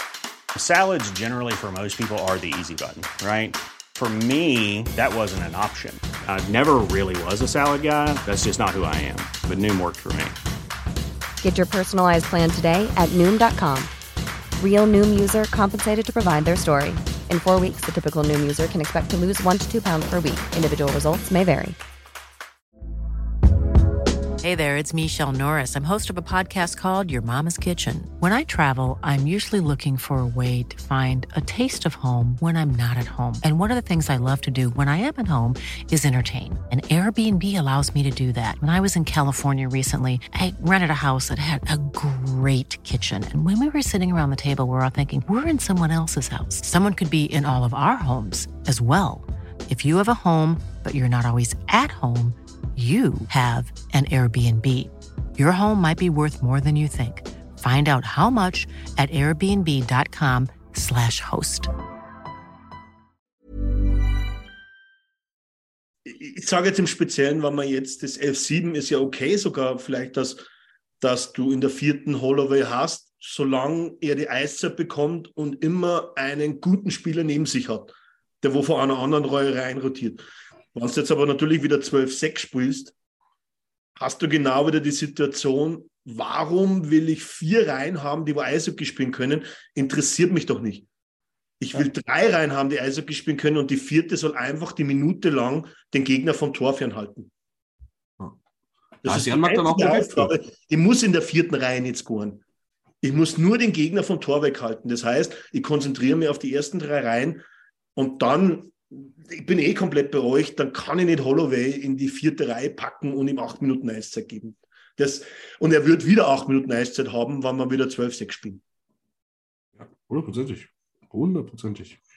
Und das ist aber ein Spieler, der wo in jeder Situation, natürlich läuft auch mal was schief, aber in vielen Situationen zeigt er, wie explosiv er sein kann und was sein Antritt wäre. Also diese Explosivität, die wo er hat, und der Zug zum Tor, den wo er hätte, den würde ich halt so gern irgendwo anders sehen als neben, Entschuldigung, Shore ist da eh schon lange nicht mehr drin, aber halt, äh, was du jetzt der Jan mag oder Vogel oder, oder Derek Ryan, wobei ich über Derek Ryan diese Saison überhaupt nichts sagen will. Er hat, seine, er hat seine Up and Downs, ähm, aber von der Bottom Six allgemein gesehen ist Derek Ryan immer nur der effizienteste wann er eigentlich eine Möglichkeit bekommt oder wann er mal ein Breakaway hat, ist eigentlich Derek Ryan einer, der wo auch trifft. Wenn man andere Spieler alleine aufs Tor fahren lassen, und da nehme ich jetzt zum Beispiel Yamamoto auch mit, ähm, der scheitert halt bei sechs Versuchen fünfmal. Und was blöd läuft, sechsmal. Und von den sechs Situationen, wann, wann Derek Ryan sechsmal ein Breakaway hätte, würde er dreimal treffen gegen einen Goalie. Das kann er. Es kommt halt in der vierten Reihe nicht oft vor. So ehrlich muss man sich natürlich auch sein. ähm, dass du da durchbrichst. Das heißt das nicht, dass man in die zweite Reihe stehen soll, aber äh, dass man halt nur sagt, die Bottom Six ist komplett ineffizient. Es kommt auf die Situation drauf an. Ineffizient ist für mich zum Beispiel Vogel. Er kriegt mhm. Chancen, aber der hat einfach das Problem, der verwertet sie nicht. Dann hat er mal sogar mal einen Spieler, trifft er zweimal oder zwei Spiele hintereinander. Er trifft dann 15 Spiele nicht oder 20 Spiele nicht. Und, und das ist halt schon ein bisschen ein Thema. Mhm. Das ist halt auch ineffektiv irgendwie zusammengestellt. Also gar nicht oft irgendwie, also jetzt, wie gesagt, ich will, ich kann den Job bestimmt nicht besser als äh, Woodcraft. Craft? Craft. Craft. Woodcraft. Ähm, aber es ist halt, es macht halt den Anschein, als würde sich überhaupt gar keine Gedanken gemacht, was dazu was passt. Da sind dann halt Leute wie, äh, ich habe es gerade im, im, Chat gelesen, Heimen, äh, Heimen und Dreiseite sind für mich, passen irgendwie nicht. So, die, die sind beide so eine Eckenchaser. Ähm, Finde ich, find ich nicht gut. Oder wie gesagt, Holloway ist so stark im, im Vorcheck. Und Speedy auch, warum nicht mal mit McLeod? Warum nicht mal auf McDavid swingen? Und auf der anderen Seite zum Beispiel Yamamoto. Das ist doch der Horror, der Speed, dieser Grid äh, in den Ecken, der, der Cycle. Ich stelle mir das halt irgendwie super vor, aber nein, das passt irgendwie für mich hinten und vorne nicht. Ich sehe es auch so, wann, wann Kane zurückkommt. Warum spiele ich an mal in der dritten Reihe mit Heimen? Ich verstehe jetzt die Situation, dass ich Heimen im Moment in die erste Reihe stelle, wann ich Kostin schon drin habe. Das, das würde jetzt wenig Sinn machen. Kostin, Heimen und Connor. Das, das, das passt auf, den, auf dem Wing nicht mehr. Aber wenn Ken jetzt wieder da wäre, könnte ich mir zum Beispiel einmal vorstellen, warum lässt du nicht einfach einmal McLeod, äh, Holloway und Heimann in der dritten spielen? Du musst dann der Reihe A die Eiszeit geben. Dann darf es halt nicht sein, dass die erste Reihe 25 Minuten hat und die dritte Reihe 12. Da muss ich halt dahin kommen, dass ich, dass ich 18 Minuten habe oder 19 und dann hat 15 oder 16. Das war ja auch eine Stärke in der letzten Saison für uns, Woody hat übernommen und wir hatten relativ ausgeglichene Eiszeiten von den Reihen. Mhm. Und jetzt sind wir schon wieder komplett unausgeglichen. Das war auch bei den Islanders, so hat Christian vorhin geschrieben. Gegen die Islanders war eiszeittechnisch super ausgeglichen. Und dann läuft's. Ja, ich weiß noch, McLeod hatte entweder in den Playoffs oder kurz vor Ende der Regular Season, ich glaube mal 20 Minuten Eiszeit. Hat gespielt wie lieber Gott das ist ja auch so ein System von ihm, dass er, dass er gute Leistung in den Spielen direkt mit, mit äh, Eiszeit belohnt oder halt auch bestraft. Aber wie du schon sagst, diese, diese Grundvoraussetzungen sind überhaupt nicht da, mal drei Reihen irgendwie am Stück zu rollen und die vierte immer mal, mal reinrotieren zu lassen. Das geschieht ja bei uns überhaupt gar nicht. Ja, wie gesagt, das dass, die halt Reihe, dass die vierte Reihe am Schluss acht Minuten kriegt, das ist eh okay. Wenn du nochmal gesagt, Wann sich die ersten drei Reihen ausruhen müssen, dann kommt die vierte und hält den Gegner vom Tor fern. Das ist die Aufgabe im Eishockey der vierten Reihe. Mit der vierten Reihe haben weniger einen Stanley Cup gewonnen. Meistens, ja. weil, sie, weil sie eine starke dritte Reihe haben. Nachdem ich davon ausgehe, dass die ersten zwei Reihen sowieso gut sind. Aber die vierte ist einfach, wann die vierte mal trifft, ist eigentlich ein Zuckerl, wie man so schön sagt. Ja. Und ja, das. Ja. Aber, dann, aber, die Frage, die man sich ja stellt, eigentlich äh, da alle in der Runde, Nick, ich weiß jetzt nicht so genau, zocken ja auch NHL. Und da meistens Franchise-Mode. Und du siehst dann auf einmal, du stellst drei Spieler zusammen und du hast auf einmal eine Minus vier, weil einfach die Spielertypen null zusammenpassen. Du weißt, du musst was ändern, obwohl es dir nicht gefällt. Und das ist irgendwie, so dumm wie es klingt, wir reden jetzt nur von PlayStation oder Xbox Game äh, gegen eine KI. Aber am Ende vom Tag stimmte das irgendwo. Ähm, Spieler müssen zusammenpassen und Spieler müssen sie finden. Wie? Und da bin ich halt einfach so, wir waren immer am stärksten, weil wir einfach die Reihen spielen haben lassen. Ja. Die soll halt auch ein bisschen, ein bisschen durchmischen auch. Und ich, ich bin der Erste, der sich gefreut hat, dass Clem Costin äh, First Line Minutes kriegt. Aber es hat doch geklappt in der dritten Reihe. Es hat doch geklappt. Ob da nur erste oder dritte Reihe spielt, lass ihn doch da. Und das ist halt so, was ich, was ich irgendwie so ein bisschen blinden Aktionismus finde, wo wir immer, wo, wo, wo die Oilers immer rein verfallen. So, ja, du hast jetzt drei, drei Spiele gut gespielt mit deiner Reihe, dann mach das mal in der anderen Reihe. Ja, aber vielleicht, vielleicht lag das ja an, an den Mitspielern, an der Line-Chemistry, an dem, an dem Spielstil des Centers oder an, An dem den Matchups. des, anderen, an den Matchups, genau. Und da denke ich mir immer, lass den doch mal da. Der macht halt nicht 12, mach 18 Minuten oder 16 Minuten doch erstmal. Lass die anderen doch ihre Probleme alleine und wenn da mal was läuft, dann lass die auch zusammen, verdammt. Du musst dir nicht mehr Eiszeit geben, indem du zwei Reihen raufhebst. Du hast vollkommen recht. Kostin hat gut performt in der dritten. Es hat jetzt eigentlich keinen Grund gegeben, dass ich in die erste ziehe. Eigentlich. Weil genau so lange wie die dritte Reihe funktioniert, so lange lasse ich sie weiterspielen. Wenn sie dann fünf Spiele am Stück nicht mehr funktioniert, dann kann ich mir wieder was überlegen. Aber für mich war es auch blinder Aktionismus, Kostin in die erste Reihe zu schieben. Ja. Weil seitdem finde ich, dass. Kostin nicht mehr so stark ist, wie er in der dritten war. Ich habe ihn noch nicht gesehen seitdem tatsächlich, weil äh, Ich finde seine, seine Mir- mir Schlaf sehr wichtig ist. Auf dem Eis aber schon ganz gut. Ne?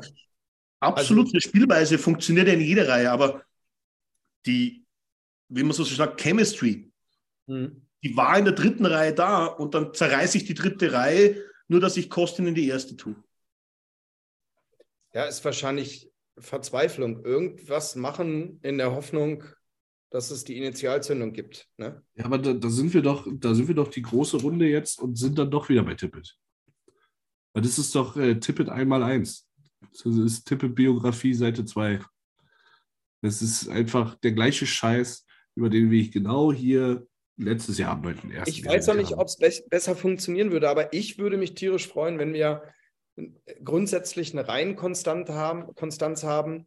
Wenn da jemand ausfällt, klar, dann musst du gucken, aber du musst den auch über längere Spiele, auch wenn es zwei, dreimal in die Hose geht, aber ich finde, also ich finde, ich bin aber auch kein, kein NHL-Trainer, aber ich glaube, das ist extrem wichtig. Und dann aber auch, wie eben schon angesprochen, dass man diesen Mut hat, haben wir ja letzte Woche auch schon drüber gesprochen, dass Holloway, und ich meine, ey, wenn der auf dem Eis ist, der fällt positiv aus, äh, auf, genau wie bei McLeod. Das macht einfach Bock zuzugucken. Und wenn der jetzt noch die richtigen Leute an der Seite hat, perfekt, andere Teams machen es ja vor, wie sie es mit den jungen Spielern machen. Und Ja. ähm, das würde ich mir jetzt, wir hatten ja letzte Woche drüber ge gesprochen, was wünschen wir uns, das würde ich mir jetzt, glaube ich, noch viel, viel mehr wünschen als alles andere. Ähm, Ja. Dass wir das dann echt mal durchziehen. Und wie, wie Alex auch genau sagt, dann sagt Scheiß, vierte Reihe, nur den Gegner ein bisschen beschäftigen, vielleicht mal ein bisschen wehtun, aber ihr müsst nicht produzieren. Ne? Genau. Und dann konzentrierst du dich, was das Spielerische geht, auf die ersten drei Reihen. Und äh, dann versuchst du wirklich mal, dass sich da reinfinden. Und die Chemie, ich meine, klar, du hast über Xbox, PlayStation gesprochen, aber eine Chemie ist, die ist im Leben in jeder Situation wichtig, die ist bei uns im Arbeitsleben wichtig und die ist im Sport wahrscheinlich noch viel, viel wichtiger. Ne? Und ich glaube, weiß nicht, ob man das unterschätzt oder so, aber ähm, wenn, wenn Niklas die, die, die Aufstellung jetzt schon wieder vorliest, dann wir haben jetzt vier Auswärtsspiele, das wird jedes Mal anders aussehen wahrscheinlich. Ja? Ich werfe ich werf jetzt einmal, wie ich mir die Aufstellung vorstellen würde. Sagt so nach, was ihr davon hält. Ich würde in der ersten Reihe links Holloway, Connor in der Mitte, rechts Heimen. Zweite Reihe Nuge, Leon, Yamamoto. Dritte Reihe Kostin, McLeod, Puliavi. Vierte Reihe zerstört. Ja, der Rest halt. Also nicht, nicht sich selbst, aber ist zum Zerstören des Gegners da. Ja, und das ist doch mir auch fest, ich hatte mir Jan-Marc fest und Ryan perfekt. Hm? Was? Da sind ja auch Jan-Marc und Ryan perfekt. Das, genau da ist ja die Erfahrung, wann ich ein durchschnittlicher Spieler bin, aber hunderte NHL-Spieler habe. Genau die Aufgabe, wo die Spieler halt auch gut erfüllen können, ist das, du hältst mir jetzt den Gegner 40 Sekunden vom Tor fern. Wann du eine Möglichkeit hast, naja, dann kannst du es eh probieren, dass du scorest. Es, ja- es, wird, es wird keiner verbieten, dass der vierte Reihstürmer über die Mit, nicht über die Mittellinie geht. Aber so würde ich die Chemie sehen in den Reihen. Weil Heimen, ich, ich gebe Nies nicht immer recht, aber in dem Fall, Heimen und Leon ist für mich keine Chemie. Ja. Heimen, Connor hat eine Chemie. Hm. Weil schau auch im Powerplay, die meisten Tore, wo Heimen macht, legt ihm Connor auf. Ähm, Und da würde ich Holloway daneben tun, weil dann hätte ich wieder Kostin da, wo, es besser funktioniert hat, weil er hat einfach mit McLeod und Puliavi, das hat gut gepasst. Und du hättest wieder Nuge, Leon und Yamamoto zusammen, was du weißt, das auch funktioniert hat. Ja, du müsstest es halt dann länger reiten, das Pferd. Aber das ist schon lange her, dass es funktioniert hat. Ich würde sagen, also bei mir. Ja, gut, aber du hast ihm nur zwei Spiele gegeben und hast wieder umgestellt. Ja. Bei mir muss ich sagen, wäre es ähm, Hyman, McDavid, Yamamoto. Hm? Dann wäre es äh, Holloway, Dreiseite, ähm, Kane, wenn er wieder da ist. Ich habe ihn jetzt einfach mal mit reingenommen. Das darfst du nicht, der ist ja nicht da. Okay, dann. Darfst du Ähm, nicht. darfst du nicht. Sonst hätte ja, äh, hätte dann Kane in die vierte gestellt jetzt, oder was? Du musst schon mal realistisch bleiben jetzt hier. Ne? Okay, ja, da. ich fange ich fang nochmal von vorne an, Mensch. Ja. Gut. Also, wie gesagt, bei mir wäre es äh, Hyman, McDavid, äh, Yamamoto. Ich finde, Yamamoto äh, könnte, könnte Hyman gut ergänzen. Ähm, ich mag Das ist Yamamoto nicht die einfach. gleiche Seite. Nee, Yamo ist rechts. Äh, Heimen, Heimen kann aber links spielen, der kann links und Genau, rechts Hyman spielen. schießt rechts. Hyman spielt die aber- ganze Zeit links. Genau. ja. Ähm, dann wäre Ja, die aber eigentlich ein zweite. rechter Stürmer, glaube ich. Aber ist egal. Ja, er spielt rechts vom Schläger her, aber er, er spielt oft links. Ja. Genau, dann wäre die zweite bei mir ähm, Holloway, Dreiseite Nuge. Und dann wäre die, wär die dritte bei mir äh, Costin, McLeod und äh, Poliavi. Also ähnlich bis auf die Yamamoto-Position. Ähnlich, genau. Ich, ich finde halt, ähm, die Nudramoto-Line würde ich irgendwie nicht mehr zusammenlassen. Das, das hat funktioniert und das ist auch immer mal wieder so. Aber. Hm. Also, Und ich, ich, bin, ich bin heiß auf Holloway und Dreiseite. Weil Dreiseite ist Passing Ability mit Holloways Release und seiner, seiner, seiner einfach, wie er, wie er Platz für sich findet, um in gute Abschlusssituationen zu kommen, ist beeindruckend.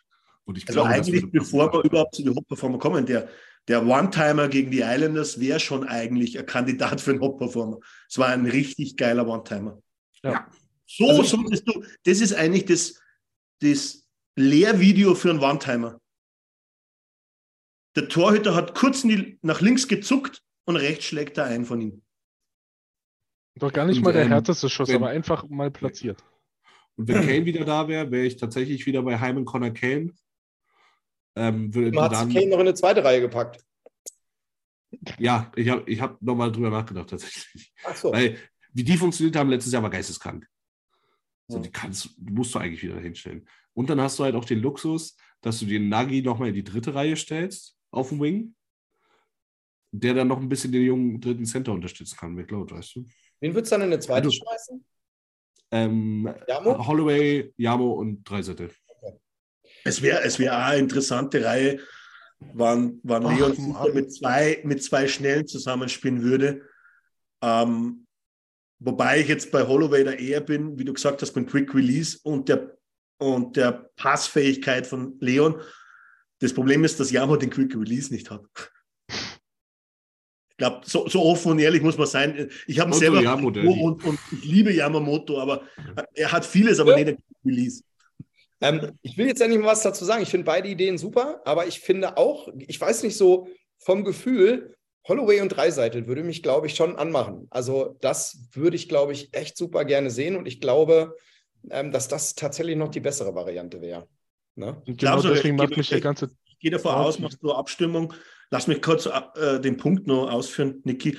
Ja. Abstimmung unter der ganzen Edmonton äh, Community und wahrscheinlich werden 95 Prozent sagen, sie würden gern Leon mit Holloway sehen. Bin ich Ja. überzeugt davon. Und genau deswegen macht mich dieses ganze Thema gerade so traurig, ich könnte heulen, weil ich genau weiß, dass wir uns hier den Mund fusselig reden und Holloway die nächsten zehn Spiele auf zehn Minuten Eiszeit kommt gefühlt. Wenn überhaupt. Ich, ich finde halt auch, wenn Das wir kann doch nicht sein, dass es alle sehen. Außer Wenn wir vier, wenn wir vier Saftpresser und diese 16 rasierten Affen im Chat ist, äh, checken, dann kann es doch nicht so weit. Ich lese es ja auch überall und jeder will das und jeder ist dafür, Die Frage, Minuten zu die spielen. Frage ist genau das Umgekehrte. Vielleicht sind wir so blind und sehen das nicht, was Woodcroft sieht.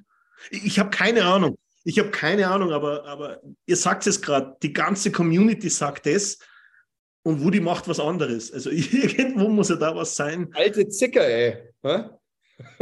Naja, ich weiß nicht, was äh, am Ende vom Tag ver verpassen die Oilers die Playoffs, ist Woody seinen Job los, wenn es blöd läuft. Das heißt, ich glaube nicht, dass du da. blöd läuft, garantiert.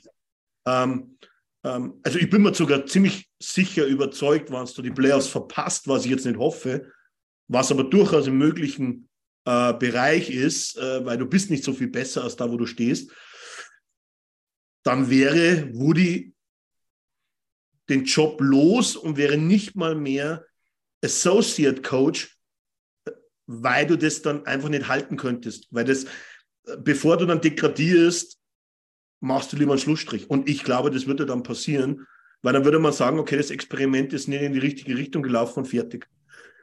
Wir wollen es nicht schwarz malen. Es ist, ist äh, wir sind gerade bei der Halbzeit, es sind nur 41 Spiele, aber im Moment stehen wir da, wo wir hingehören und nirgendwo anders. Alter, und Niki. Wenn wir besser spielen, rutschen wir ein, zwei Plätze vor, dann kommen die Playoffs und dann, dann schauen wir wieder, was ist. Wenn wir so weiterspielen, rutschen wir wahrscheinlich noch einen Platz nach hinten, wenn es blöd läuft und dann ähm, holen wir uns Connor Beta. Ganz so ja, Also Tanking wäre schwierig gegen die anderen, wo schon das Tanking machen. Ich habe es schon mal gesagt, stellt euch mal vor, wir werden, wir verpassen die Playoffs knapp und in der Lottery kriegen wir den First Overall Pick. Die Welt Mit einem Prozent Chance. Die Welt würde brennen. du bringst jetzt schon wieder einen ganz anderen Punkt. Und wir hätten. Ja, ich wollte wollt bloß sagen, dass ich schon mal, drü dass ich schon mal drüber gesprochen habe. ja. Ach, Conor Vidal ist total überbewertet. Ich finde find ihn auch sehr unangenehm Dank, tatsächlich. Danke, Lars. Ich finde den auch anstrengend. Äh, Nathanael schreibt gerade, dass man nur noch maximal 10 hoch kann in der Dorf.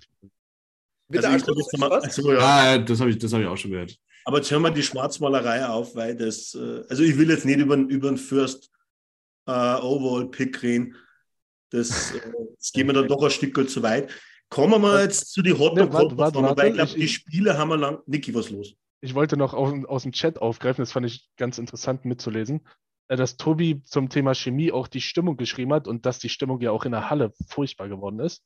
Ähm, und Social Media sowieso, da, da, brauchen wir gar nicht drum herum reden. Die Stimmung in der Halle liegt an den Tonproblemen von NHL TV. und dann hat, dann hat Christian so ein bisschen gesagt, ja, nee, nee, weil, also Tobi und Christian hatten dann so ein bisschen geschrieben, ja, Community ist mega, aber geht nicht über, äh, auf die Ränge über. Und dann hat Christian was ganz wichtig, oder Tobi hat geschrieben, da kriegt es die Community halt nicht transportiert. Und Christian hat geschrieben, die Zuschauer.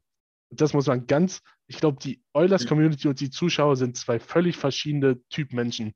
Wenn so ein Ticket da in der Lower Bowl keine 120 Dollar oder so kostet, da kriegst du keine passionierten Oilers-Fans hin.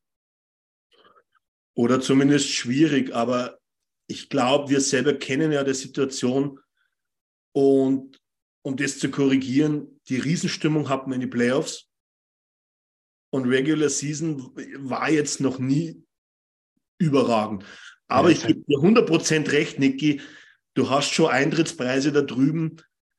Der passionierte äh, Stehplatz-Fan aus der DL2 mit seinem Bier und der, wo halt auch 60 Minuten mitsingt, der kann sich da drüben kein 120 oder auch kein 100-Dollar-Ticket kaufen. Und deswegen ist der nicht im Stadion, sondern ist in irgendeiner Bar und schaut sich das Spiel an. Und teilweise hast du wahrscheinlich während der Regular Season zumindest in der Bar mehr Stimmung wie im Stadion.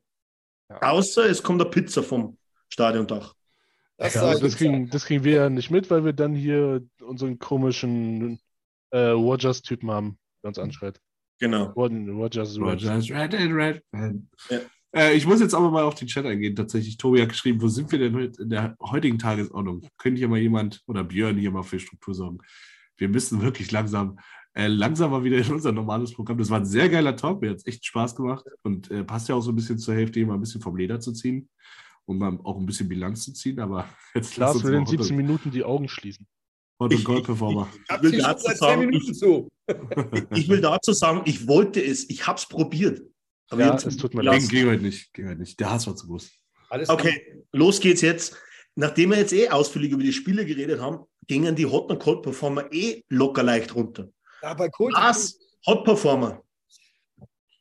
Boah, ich hätte zwei im Angebot und bei dem einen, wo ich einen sage, sind es eigentlich zwei. Ich, ich sag's jetzt mal, aufgrund der beiden Spiele sind, ist für mich, ja, auch wenn ich jetzt aufs Maul kriege, das Goalie-Tandem, weil Also Skinner war gegen Colorado stark, Bei, bei aber hat ne? überhaupt die Ja. Basis geschaffen, dass wir überhaupt diesen Punkt mitnehmen konnten, definitiv.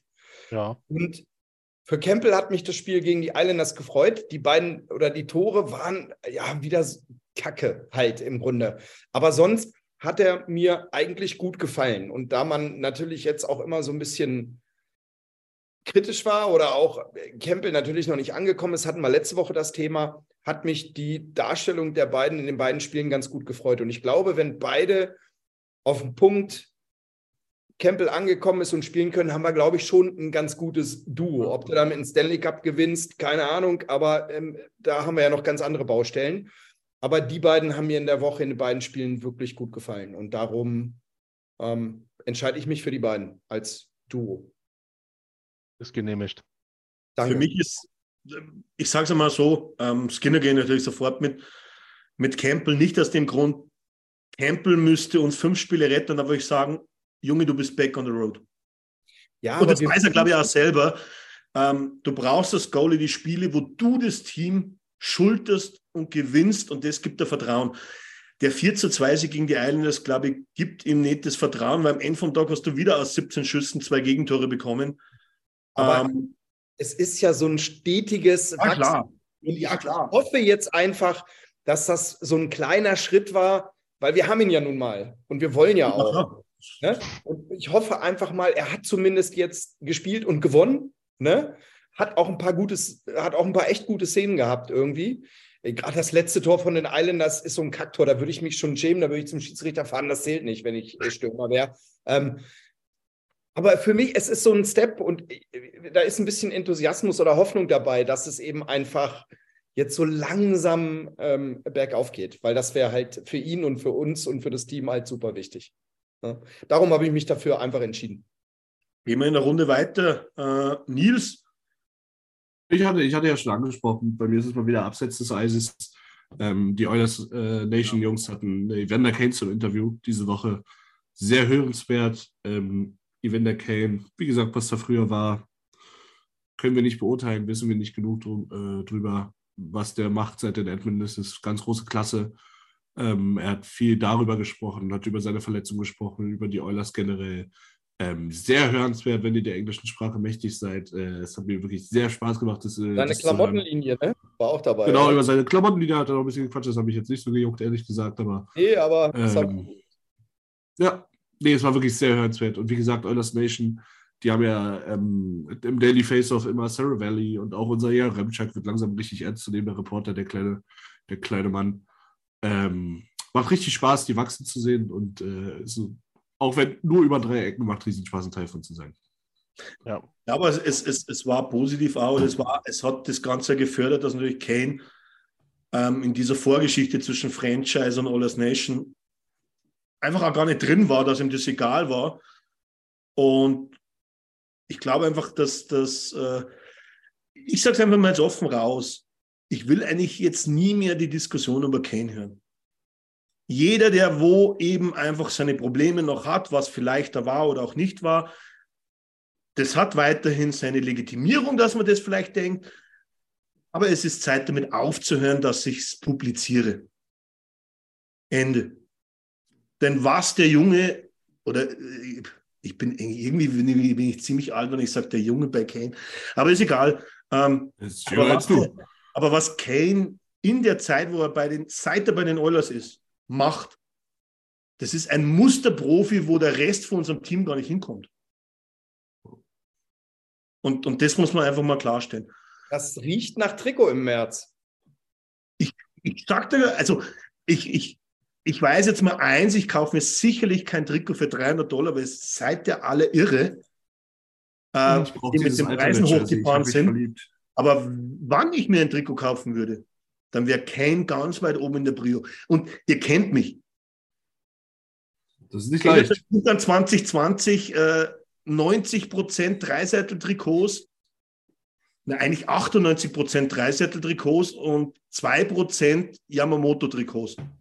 Und beide sind heute im Stammtisch, die wo ein Yamamoto-Trikot haben. Ja, schaut hin, wo ihr uns hingeführt habt mit dem Jungen. Kayla, Jetzt hör mal Kayla, auf, der kommt noch. Niki, dein Hot-Performer Ja, hast du vorhin schon angesprochen, war, war eigentlich unausweichlich. Dylan Holloway hat gegen die Islanders so einen Rabatz gemacht, sich mit dem Tor belohnt, mit einem richtig schönen Tor. Ähm, ja, es, wir sagen es ja, jeden Stammtisch haben wir auch heute wieder gesagt, es macht einfach Spaß, dem Jungen zuzugucken. Ja. Ähm, und man weiß nicht, warum man nicht mehr gucken darf. Aber hatten wir auch schon. Wurde, glaube ich, ausführlich diskutiert und ich glaube, dass sich bis auf zwei, drei Personen sind sich da alle klar und die drei Personen sind nicht in der typischen Fan-Community äh, oder in unserer Community. Aber gehe ich 100% mit. Ähm, ich werfe meinen rein, ich mache einen Split, weil ich einfach gesehen habe, über die zwei Spiele waren es für mich zwei. Und da gebe ich dir in einem recht, Lars. Es war für mich auch Skinner gegen Colorado, weil da gibt es keine andere Möglichkeit, als ihn zu nehmen. Aber nachdem Holloway jetzt genommen wurde, sage ich Jamo. Jamo war bärenstark gegen die Islanders.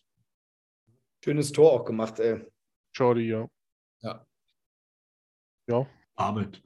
Torek, Swag, Abschluss, alles gepasst. Und da, das ist halt so, das ist das Ceiling von unseren Spielern, wo andere, wo andere von anderen Vereinen da regelmäßig hinkommen, das blitzt bei uns halt nur manchmal auf und das ist das Traurige. Du weißt, die können es, aber es kommt irgendwie nicht raus. Ich sage mal, wenn du das nicht könntest, machst du es dann in einmal. Ja. Und dann kannst du es einfach nicht. Das ist das, was halt manchmal dann traurig ist, ähm, aber wo, glaube ich, wo wir ausführlich diskutiert haben, woran es liegen könnte aus unserer Sicht und, und ähm, warum halt vielleicht andere in der Oilers-Umwelt eine andere Meinung haben. Keine Ahnung. Aber ich glaube, das werden wir nicht mehr rausfinden. Gehen wir weiter zum Cold Performer. Ich fange aber wieder mit Lars an. Also, ich habe mich jetzt entschlossen, ich ziehe das jetzt durch, auch wenn ich hier nicht mehr eingeladen werde. Jordi Ähm.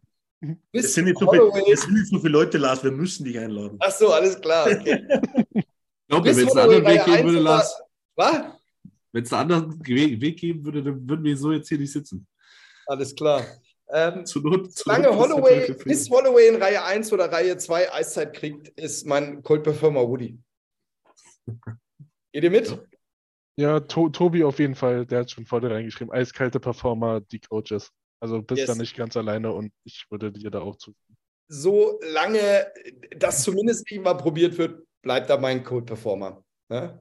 Glaub, ich könnte das auch, man Mark nehmen, einfach nur so, weil ich den auch überhaupt nicht mehr sehen kann. Ich kriege die Krise, wenn ich den sehe. Es tut mir leid, ich bin, ist vielleicht fies, aber ich bleibe aber bei Woody und ähm, das bleibt jetzt so lange. Ich habe eher das Problem nicht. Äh, ich habe das Problem bei Woody, ich kann mir seine Interviews nicht mehr anhören. Ich drehe da durch. Bei stundenlang. jedem Satz würde ich am liebsten durchdrehen, weil er redet wie Tippet. Wir Findest du? wissen, dass wir es besser können. Wir wissen, dass wir mehr tun müssen. Aber ja, dann mach halt irgendwas. Aber wir haben keinen Bock Ende drauf. zu dem Thema, ja. ähm, dann hat sich eh Niki angeschlossen, glaube ich. Nee, Du nee, hast nee, es ich auf Rudi bezogen, Lars. Äh, Niki hat es auf dem ganzen Coaching-Stuff nee, ausgerollt. nee, to Tobi hat es auf den ganzen Coaching. Ah, hab stimmt. Tobi war das, ja, stimmt. Ja. Aber dann geben wir, glaube ich, alle mal Tobi recht. ich glaube, das kann man komplett ausrollen. Ja. Ähm, Wenn jetzt du noch mit Ken kommst, dann nehmen wir ihn auch noch mit. Aber Nee, ich habe äh, den, ihr habt schon mit euren Trikots geprallt und ich habe den Bruder da hinten. Also das ist wirklich schlecht, was er gerade macht. Das macht, oh, also, ja, macht keinen Spaß. Also, was echt schlecht ist, ist halt so wie. Mann, es halt ist immer noch gut. Es ist halt. Ich wollte gerade sagen, ey, der kommt von der Mies. Verletzung zurück, macht in drei Spielen fünf Punkte, sein Passspiel. Aber, aber Jungs, keine, Diploma keine Diplomatie. Punkt eins, dass ich, dass ich nach einer Verletzung, auch wenn ich nicht fit bin, wieder spiele, dafür gebe ich ihm kein Lob nicht. Nein, um Gottes Willen. ist, Das, ich Niki, wollte. Niki hat 100% Hallo. recht, weil Ja, das, das ist doch nicht. Leons Fähigkeit bei 5 gegen 5. Da sind wir uns doch einig. Nein, hat er doch auch. Und die Verletzung wollte, ich wollte nur sagen, seitdem er wieder da ist, hat er eben in drei Spielen fünf Punkte gemacht. Das ist ja nicht zu verachten, aber er kann natürlich wesentlich besser spielen, auf jeden Fall. Von daher alles schon gut. Ne? Niki ist voll der Hater, ey. Nein, Ja, bin Le- 100% Leon- Kannst du aber bei dem Trikot, kannst du ohne Probleme aus der 9 eine 8 machen. Das ist super easy, ne? Ja, Brad Kulak, ja, schon immer Nee, mein Mann gewesen. 20, Ja, die oder? 27. Ja. Jetzt Ja, 27. Jan Mark, Jan Mark hat die 28 durch. Ja, Jan mag super. Ah, nee, die 26. Oh, fuck, dann muss Also- Murray, Ja. Murray, Murray. Murray. Also ich könnte mir halt sagen, aber du müsstest zu viel ändern, weil der Name ist auch drauf. Bring irgendwie die zwei runter und tu eine 8 drauf, dann hättest du es zumindest Sam Garnier. Oder? Oh. Ja. Ja. Da, da kann man immer noch mit in guten alten Zeiten schwelgen. Also es hört sich hart an, aber Niklas hat ge- geht schon, passt. Ich Ja, gehe. passt. Äh, Nils, Ähm, die Nürnberg Ice Tigers, Ach die. die haben sich, die haben sich ja 30 gegen die Eisbären zu verlieren. Das ist, der Verein muss absteigen, damit ich meinen, See, meinen inneren Seelenfrieden. Äh, ja, was sagen wir ehrlich, das wird, das wird ja nicht passieren, um mal kurz Exkurs in die DL. das wird die. DL schon verhindern. Ich glaube auch, dass da einfach zwei Teams dahinter sind, die wo schlechter sind. Ja, ich finde es einfach witzig. Aua. Ich war richtig, ich interessiere mich ja sonst nicht für die DL, aber ich gucke jetzt inzwischen jeden, immer wenn die Eisbären spielen, gucke ich, ob die verloren haben. Und das ist mir persönlich wichtig, ein persönliches Anliegen von mir. Es zeigt einfach immer wieder, glaube ich, was für ein Arsch der Sport auch sein kann, wenn du spielst. Also ich dachte, ich, ich dachte, was für ein Arsch ich bin. Ja, das sind so. ah, du spielst eigentlich mit, mit einem ziemlich selben Kader Ja, ist krass. und, und ähm, du gehst eigentlich in die Saison und sagst, ich mache die Meisterschaft spielen und spielst gegen den Abstieg. Das ist schon, das ist schon hart, weil wenn du dich im Management so vertust, dann ist es halt schon brutal irgendwie. Aber keine Ahnung, was da falsch läuft. Aber ich, äh, ich bin jetzt auch nicht unbedingt der Eisbären-Fan und hätte jetzt nicht einmal ein Problem, wenn die in der DEL 2 spielen. So witzig. Aber Alle- ich glaube nicht, dass es passiert. Ähm, ich werfe meinen noch rein und jetzt wird es noch interessanter oder provozierender. Zach Hyman. Oh nee. Ja, es, ist, es ist mir egal, ob er drei Buden gemacht hat in den zwei Spielen. Er hat aber auch acht Tore versemmelt. Und am Ende vom Tag, wenn ich jeden Punkt brauche, ist einfach seine Quote bei 5 gegen 5 Kacke. Das, ich, ich ziehe jetzt nicht über ihn her, dass er scheiße spielt. Aber er ist für mich Cold Performer, weil einfach die Zahl, die wo da steht, was er verballert, die, die, die passt einfach nicht. Und da muss er einmal Cold Performer sein dürfen. Dann haben wir, ja, dann haben wir aber die sind nicht nur Cold-Performer, die sind schon erfroren, ey. Julio Javi ist im Kältetod gestorben vor 78 Ja, Spielen. gut, weil, jetzt Puliavi mal nicht auf der Liste ist und da hat er es ja nicht Nein, ist ja er richtig, aber- wäre. Aber in dem, nein, ich bleibe dabei. Ist für mich heute so. Ist ja, ist ja auch okay, aber das finde ich, das ist schon krass. Okay, Der ist hat nicht. da ist jetzt verrannt. Muss man einfach mal sagen. Äh, Alex ist ja Quatsch. Was haben wir noch in der Community? Zustimmung, Ablehnung? Jagt sie aus dem, jagt sie weg? Also f- Äh. damit zur Erklärung, ich meine, Alex kommt aus Österreich, das erklärt das vielleicht. ne? Jetzt habe ich mir gerade Punkt meinen eins. wahrscheinlich nur Zimmernachbarn in Österreich. Eins der U20-Jahrgang von Österreich war, war, war auch richtig, richtig schlecht und hätte nicht einmal bei der AWM spielen dürfen. Das will ich mal dazu sagen, aber Wobei der, der eine Bre ist ein ganz schöner, ganz schöner Macher, der da gegen Deutschland das Empty Net verhindert hat. Ja, aber das ist, das ist, ähm, das Spiel, da, da hat er auch gar keiner mitgespielt, so wie in Deutschland, der wo halt äh, ein Vinzenz Rohrer, ein Marco Kasper Wir waren bei Heimen, ey. äh, und Entschuldigung, dass ich das kurz ausführe. So eine Nation wie Österreich hat er doch noch mehr dran zu knabbern, als wann halt bei Deutschland zum Beispiel äh, dieses Ausnahmetalent oder diese zwei Ausnahmetalente im Moment nicht da sind. Weil man sagen muss, vielleicht auch noch ein kleiner Nachteil zu den Hot-Performern, die IAHF ähm, macht es schon sehr, sehr geil mit der U20-WM. Also das ist mit Abstand mein Lieblings-Eishockey-Turnier. Für mich auch vor der, vor der Weltmeisterschaft äh, der Herren. Ich finde die eigentlich wirklich. die Weltmeisterschaft, ich sag ganz ehrlich, ähm, ich, ich finde es ich find's okay für jeden, der was sagt, der will es anschauen, aber die Eishockey-WM ist langweilig und nichts anderes für mich. Und die Ich finde U20, die U20, macht richtig, die macht richtig Spaß mit den Talente. weil wir jetzt auch noch so ein bisschen, das ist so ein bisschen, Niki wird es fühlen, so ein bisschen äh, früher so Schwedding-Feeling, weil die auch alle mit ihren Familien da sind und alle in der gleichen Halle, in der gleichen Stadt. So ist so ein bisschen wie früher Bambini-Turnier. Gaza Cup oder so. Glasmacher-Pokal in Weißwasser. Lars, du hast Zettelverbot von Tim Martell bekommen. Ja. Ähm, Kannst und wenn nicht, wenn, kannst nicht wenn gegen kannst nicht die eigenen Kollegen und gegen den eigenen Stammtisch agieren. Das Nein, ist ich wollte- normalerweise, wäre man, nicht, wär man nicht so wenig Leute, hätte es einen Platzverweis. Alles klar. Ich würde jetzt aber tatsächlich nochmal interessieren, was die beiden Berliner zu dem Kult-Performer Zack Hyman sagen. Absolute Frechheit, da brauchen wir uns, glaube ich, nicht drüber unterhalten. Nee. Ähm, ich, ich sehe ja, ich sehe ja seine Gründe. Man müsste natürlich mal in die Statistik einpflegen, wenn jedes seiner Schlittschuh- und Goalie-Interference und äh, Upperkanten-Tore reinzählen würden, dann wäre er wahrscheinlich äh, bei 77 Saisontoren äh, von seinen 77 Expected. Aber wenn er, wenn er ein Torhüter ins, ins Tor rein ah, äh, schiebt, naja, dann ist er da mal Goalie-Interference. Hat, hat Ryan Kessler auch nicht interessiert. Ähm, ja. Nee, für, für mich macht Hyman immer noch mehr richtig als falsch. Ähm, zwei Tore, letztes Spiel ist natürlich auch immer so eine Sache. Geht mehr, ja. Hätte ich ihn als Körperformer genommen, nein. Niki, du musst mir zur Seite stehen. Er hat fünf Tore in fünf Spielen geschossen, ja, Hafensänger. Ja. ja. klar, aber er hätte zehn schießen können, dann hätte man zwei Punkte mehr. Ah, das ist doch einfach den, den Chat nochmal fragen, ob da jetzt noch Fragen Einmal, einmal ist man ein bisschen provokativ und schon wird man zerrissen. Wirst du doch gar nicht, um Gottes Willen. Wir diskutieren doch. Äh, Lars, das war Spaß. Freundschaftlich. Ja, wie, wie Nils gesagt hat, ich weiß schon, wo er damit hin will, aber ja, vielleicht fehlen dann die zwei, drei Tore von Heimen. Aber dann hackt nicht auf dem rum, der schon fünf hat, sondern hackt auf den rum, die gar keins haben. Da fehlen nämlich die zwei, drei Tore. Ich kann nicht auf Yamamoto rumhacken. Du weißt es genau. der, der, hat, der hat ja nicht null, der hat ja eins gemacht, Alex. Ist auch alles gut. Er hat schon drei. Also insgesamt. Oh. Alter, der läuft richtig. Ähm, dann noch 17 bis zu die 20, aber egal. Jetzt, jetzt trifft man da schon wieder ziemlich ab. Ähm, Im Chat war noch äh, hm? im, im, Chat war noch Lukas Reichel als Hot Performer.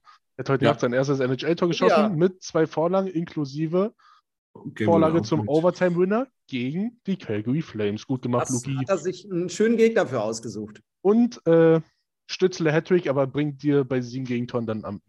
ja auch so. Ja, ja. sind traurig. Aber ich sage mal so, zweiter Karriere-Hattrick ist zweiter Karriere-Hattrick. Und Reichel, ja. ich, können wir einfach generell 100% Zustimmung. Den stellen wir jetzt einfach als generellen Hot Performer hin. Erstes NHL-Tor gegen die Flames, wobei ich sagen muss eigentlich, seine Vorlage in Overtime fand ich wesentlich geiler als das Tor. Mhm. Aber ganz schön. Die war richtig gut. Die war richtig gut. Und das, wird noch genannt als, als Call Performer. Da sind, da sind wir schon wieder beim Thema. Lukas Reichel wurde vor zwei, drei, vier Tagen, glaube ich, hochgeholt ja, und hat heute Nacht erste Reihe gespielt mit Max Domi und Athanasiu. Was wirklich schon Weil gut die ist. halt einfach Kane, Kane ist verletzt oder, oder spielt nicht, aus welchen Gründen auch immer, ist krank oder was auch immer. Und was machen sie? Sie ersetzen einfach kein 1 zu 1 und setzen genau. den jungen Spieler in die erste Reihe. Ja, und was macht dann Das macht aber nicht Chicago, das machen viele Franchises. So. Ja, das Wenn die Ahnung haben. Halt, hat sich jetzt angeboten. Na gut, in Chicago ähm, wahrscheinlich auch aus der Not heraus ein bisschen. Ne? Die Frage stellt ja, sich einfach, warum, äh, wann ich eine Position ersetzen muss, warum schiebe ich dann sechs andere Positionen rum? Das macht eigentlich keinen Sinn. Das machen nur wir. Genau, das machen wir. Wir, wir, sind, wir sind Profis darin, dass wir das machen. Wir machen es auch, wenn wir keinen Verletzten hätten. ähm, aber kommen wir zur Vorschau. Jimmy schreibt, dass McDavid noch mehr Punkte macht. Ja, jetzt Vorschau. Machen wir Vorschau, genau. Ähm, heute Nacht gleich das Spiel gegen die Kings. Dann haben wir das Spiel in Anaheim, dann das Spiel in San Jose und der Schluss bevor wir zum nächsten Stammtisch kommen, ist dann in Vegas. Das heißt, vier Auswärtsspiele am Stück in einer Woche, viermal gegen die eigene Division, könnte, hat schon mal einen wichtigeren Zeitpunkt gegeben wie jetzt, nee. Siege einzufahren. Jetzt muss es klingeln, ey. Ich glaube, das ist ein bisschen die Woche der Wahrheit, oder? Ja. Sicherlich wegweisend ein Stück vielleicht. Ne? Nicht nur ein Stück. Es ist, also, es ist, fang mal ganz kurz an, weil du willst wahrscheinlich was dazu hören. Ähm, also ich habe mir so ausgemalt, wenn, weil es halt wichtig ist und wenn es gut läuft, dass man drei Siege einfährt. Aber ich glaube, in Vegas bist du raus, glaube ich. Ne? Die schätze ich einfach. Meine, möglich ist alles, aber wir haben ja jetzt auch wieder die zwei Spiele gehabt. Ähm, wenn wir am Ende mit fünf Punkten rauskommen, glaube ich, wäre ich schon ganz zufrieden.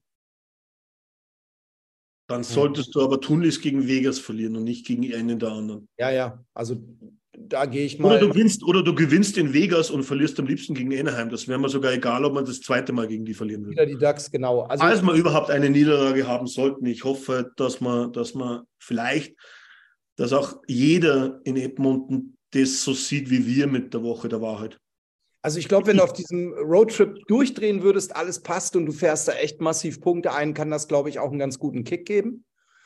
Ähm, ja, gut, aber wir haben es ja die letzten Wochen gesehen. Also ich glaube, wenn wir fünf Punkte mitnehmen, könnte man schon echt zufrieden sein. Ne? Das ist vielleicht sogar mhm. nach dem Spiel gegen Colorado ein bisschen hochgegriffen, aber andersrum sind es eigentlich bis auf Vegas alles Teams, gegen die du eigentlich gewinnen kannst.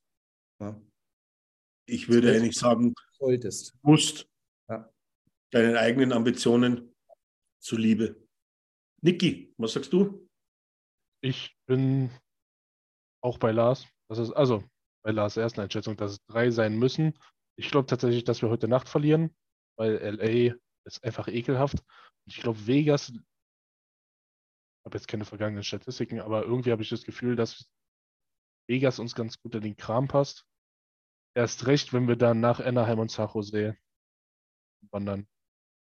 Also ich glaube, das wären drei Siege und vielleicht sogar noch einen Ticken mehr mit nur in Overtime heute Nacht verlieren dann mhm. ja. Nils? Ähm, für mich ist 3-0-Woche. 3-0-Woche. Ähm, ich weigere mich heute Nacht zu verlieren. Ich verliere nicht gegen den Team, wo Phoenix, wo Phoenix oder 4-0-Woche, wo Phoenix Copley im Tor steht. Passt für mich einfach nicht.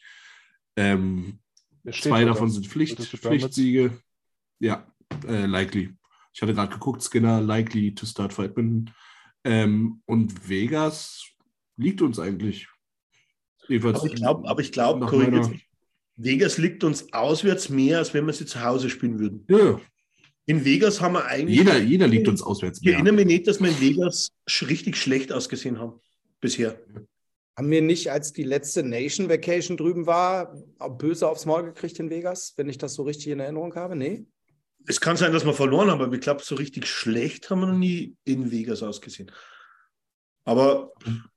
Aber wo ich glaube, es ist wieder Nation Vacation jetzt in Vegas, oder? Ja, ich weiß es nicht. Ja, ich glaube, glaub, ja.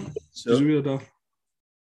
Der Hebo da ist auch ein sauberes Programm mit Pond Hockey, dann äh, Toronto, dann, ja, weiß Gott was alles. Ähm, ich, wo schließe ich mir jetzt an? Jetzt haben wir 5, 6, 8. Ähm, das Schlimme ist, ich wollte ja eigentlich vier sagen. Schäm dich. Weil ich einfach glaube, dass man, ja, weil wir einfach Mittelmaß sind, aber ich sage jetzt, weil ich sage, das ist die Woche der Wahrheit, sage ich sieben. Hyman wird gebencht, sagst du. Ich habe nicht gesagt, dass ich ihn benchen würde. Er trifft ja ab und zu mal. Alter, jetzt, jetzt geht's aber los. Aber, aber ich sage sieben. Also irgendwo werden wir ein Overtime-Loss haben. Ähm, am liebsten würde ich in Overtime in Anaheim verlieren. Ja, mit unseren Overtime. Das wäre mal richtig egal, wann hm? wir, Jede Woche picken hier Leute Overtime-Losses. Wir haben genau drei in 41 Spielen. Ja, da müssen es da mehr werden. Diese Woche hast du vier. Ich hätte jetzt auch sagen können, sechs Punkte. Ich will halt den siebten Punkt. Ja, Bei einem Spiel werden wir verlieren.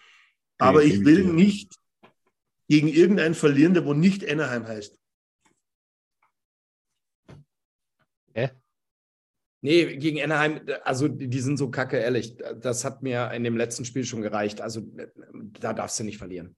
Also wenn wir die anderen schlagen, wenn wir Vegas ohne Overtime schlagen, wenn wir die Kings ohne Overtime schlagen und die Sharks ohne Overtime schlagen, dann holt, dann nehme ich den Punkt in Anaheim mit und gebe ihnen sogar den zweiten Sieg gegen uns, als wann ich zum Beispiel, wie Niki gesagt hat, in LA nicht gewinnen würde. Weil ja, LA also als Bonuspunkt, LA darf mit dem Bonuspunkt nicht geben. Mhm. Ja, ja, wenn wir die alle schlagen. Lieber Eigentor schießen. Nehmen wir die DAX auch noch mit. Na, du kannst es nicht mehr ändern auf 8. Hier will ich auch gar nicht. Alles gut. Alles gut. Wenn die Eishockey-Götter wenn die Eishockey-Götter zuhören, ich akzeptiere eine Niederlage gegen Anaheim, solange Trevor Zegras nicht scored. Geh mir auf den Sack. Ich, ich, ich hasse ja Silverburger, wie sie heißen auch alle. M. Fowler. Verdammt. M. Fowler. Alter, jetzt sind Kessler, Getzlaff alle weg und trotzdem macht man Ja, die Aber- nächste, aber schau da an. Generation da Die, ähm, zwei, zwei Spieler, die wo polarisiert haben, verlassen die Flames und es ist immer noch eine scheiß Unsympathentruppe. Also es ändert nichts. Wenn ich die roten Trikots sehe, kriege ich, krieg ich eine Allergie. Dann kriege ich Oh, rote. Flips. Ja. Ey, aber Ja, nie, niemals vergessen, ähm, Johnny, Go, Johnny Gojo geht nach Columbus, um Spiele zu gewinnen. Ja, aber die Kohle passt. Ich glaube, wenn ihr nichts mehr Besonderes habt, kommen wir zum Ende, oder? Äh, noch aus dem Chat, Tim tippten 2-2, Tobi und A- äh, Christian Alex. Tobi und Christian sind beim 3-0-1, also auch sieben Punkten. Und weiß- ich glaube, Nick hatte mit mir zugestimmt, dass wir drei Siege holen, aber nicht heute gegen LA. Das war so das. Okay. Ja, ich glaube, wir sind relativ einig in der Runde, bis auf Lars, aber Muss meine 4-0-Gang. die 4-0-Gänge hast du überhaupt nicht. Aber ich, ich, ich sag's dir ganz ehrlich, ich wäre froh, wenn du gewinnst, die Tipprunde. Voll. Gebe ich dir sogar ein Bier aus in Edmonton, mehrere. Und wenn es Ich würd 0-4 wird, muss. Nils uns alle ausgeben. Volles Programm. Genau, wenn es ein 0-4 wird, musst du eine Runde in Edmonton ausgeben, Nils. Dann gebe ich euch ein 0-4 Bier aus. Ich bringe schon irgendein Leitbier, das wo 04 aber richtig teuer ist. Aber egal. Ähm, Würde ich sagen, wir beenden das für heute, oder? War super. Alpenvulkan ist auf meiner Seite.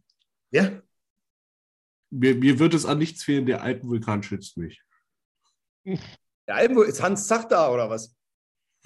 Nein, es gibt einen neuen Alpenvulkan. Weiß. Andi Abend. Aber er muss dem Namen erst nur gerecht werden, weil der, der Alpenvulkan davor, der war wirklich ein Vulkan. Ja. Das stimmt. Grüße an Hansi Zache. Macht Ja, jetzt wenn, wenn, du, wenn du gerade zuschaust, Hans, hey. Ja. Hans Zach. Legende. Damit rappen wir es ab. Ich glaube, das ist ein guter Punkt. War mir eine Ehre. War, glaube ich, ein cooler Stammtisch. Ja, aber witzig. Ähm, an alle da draußen, Servus, bis zum nächsten Mal. Auf Wiedersehen. Vielen Dank fürs Zuhören. Besucht uns auf oilersnation.de. Außerdem findet ihr uns auf Instagram, Twitter, Facebook sowie auf YouTube.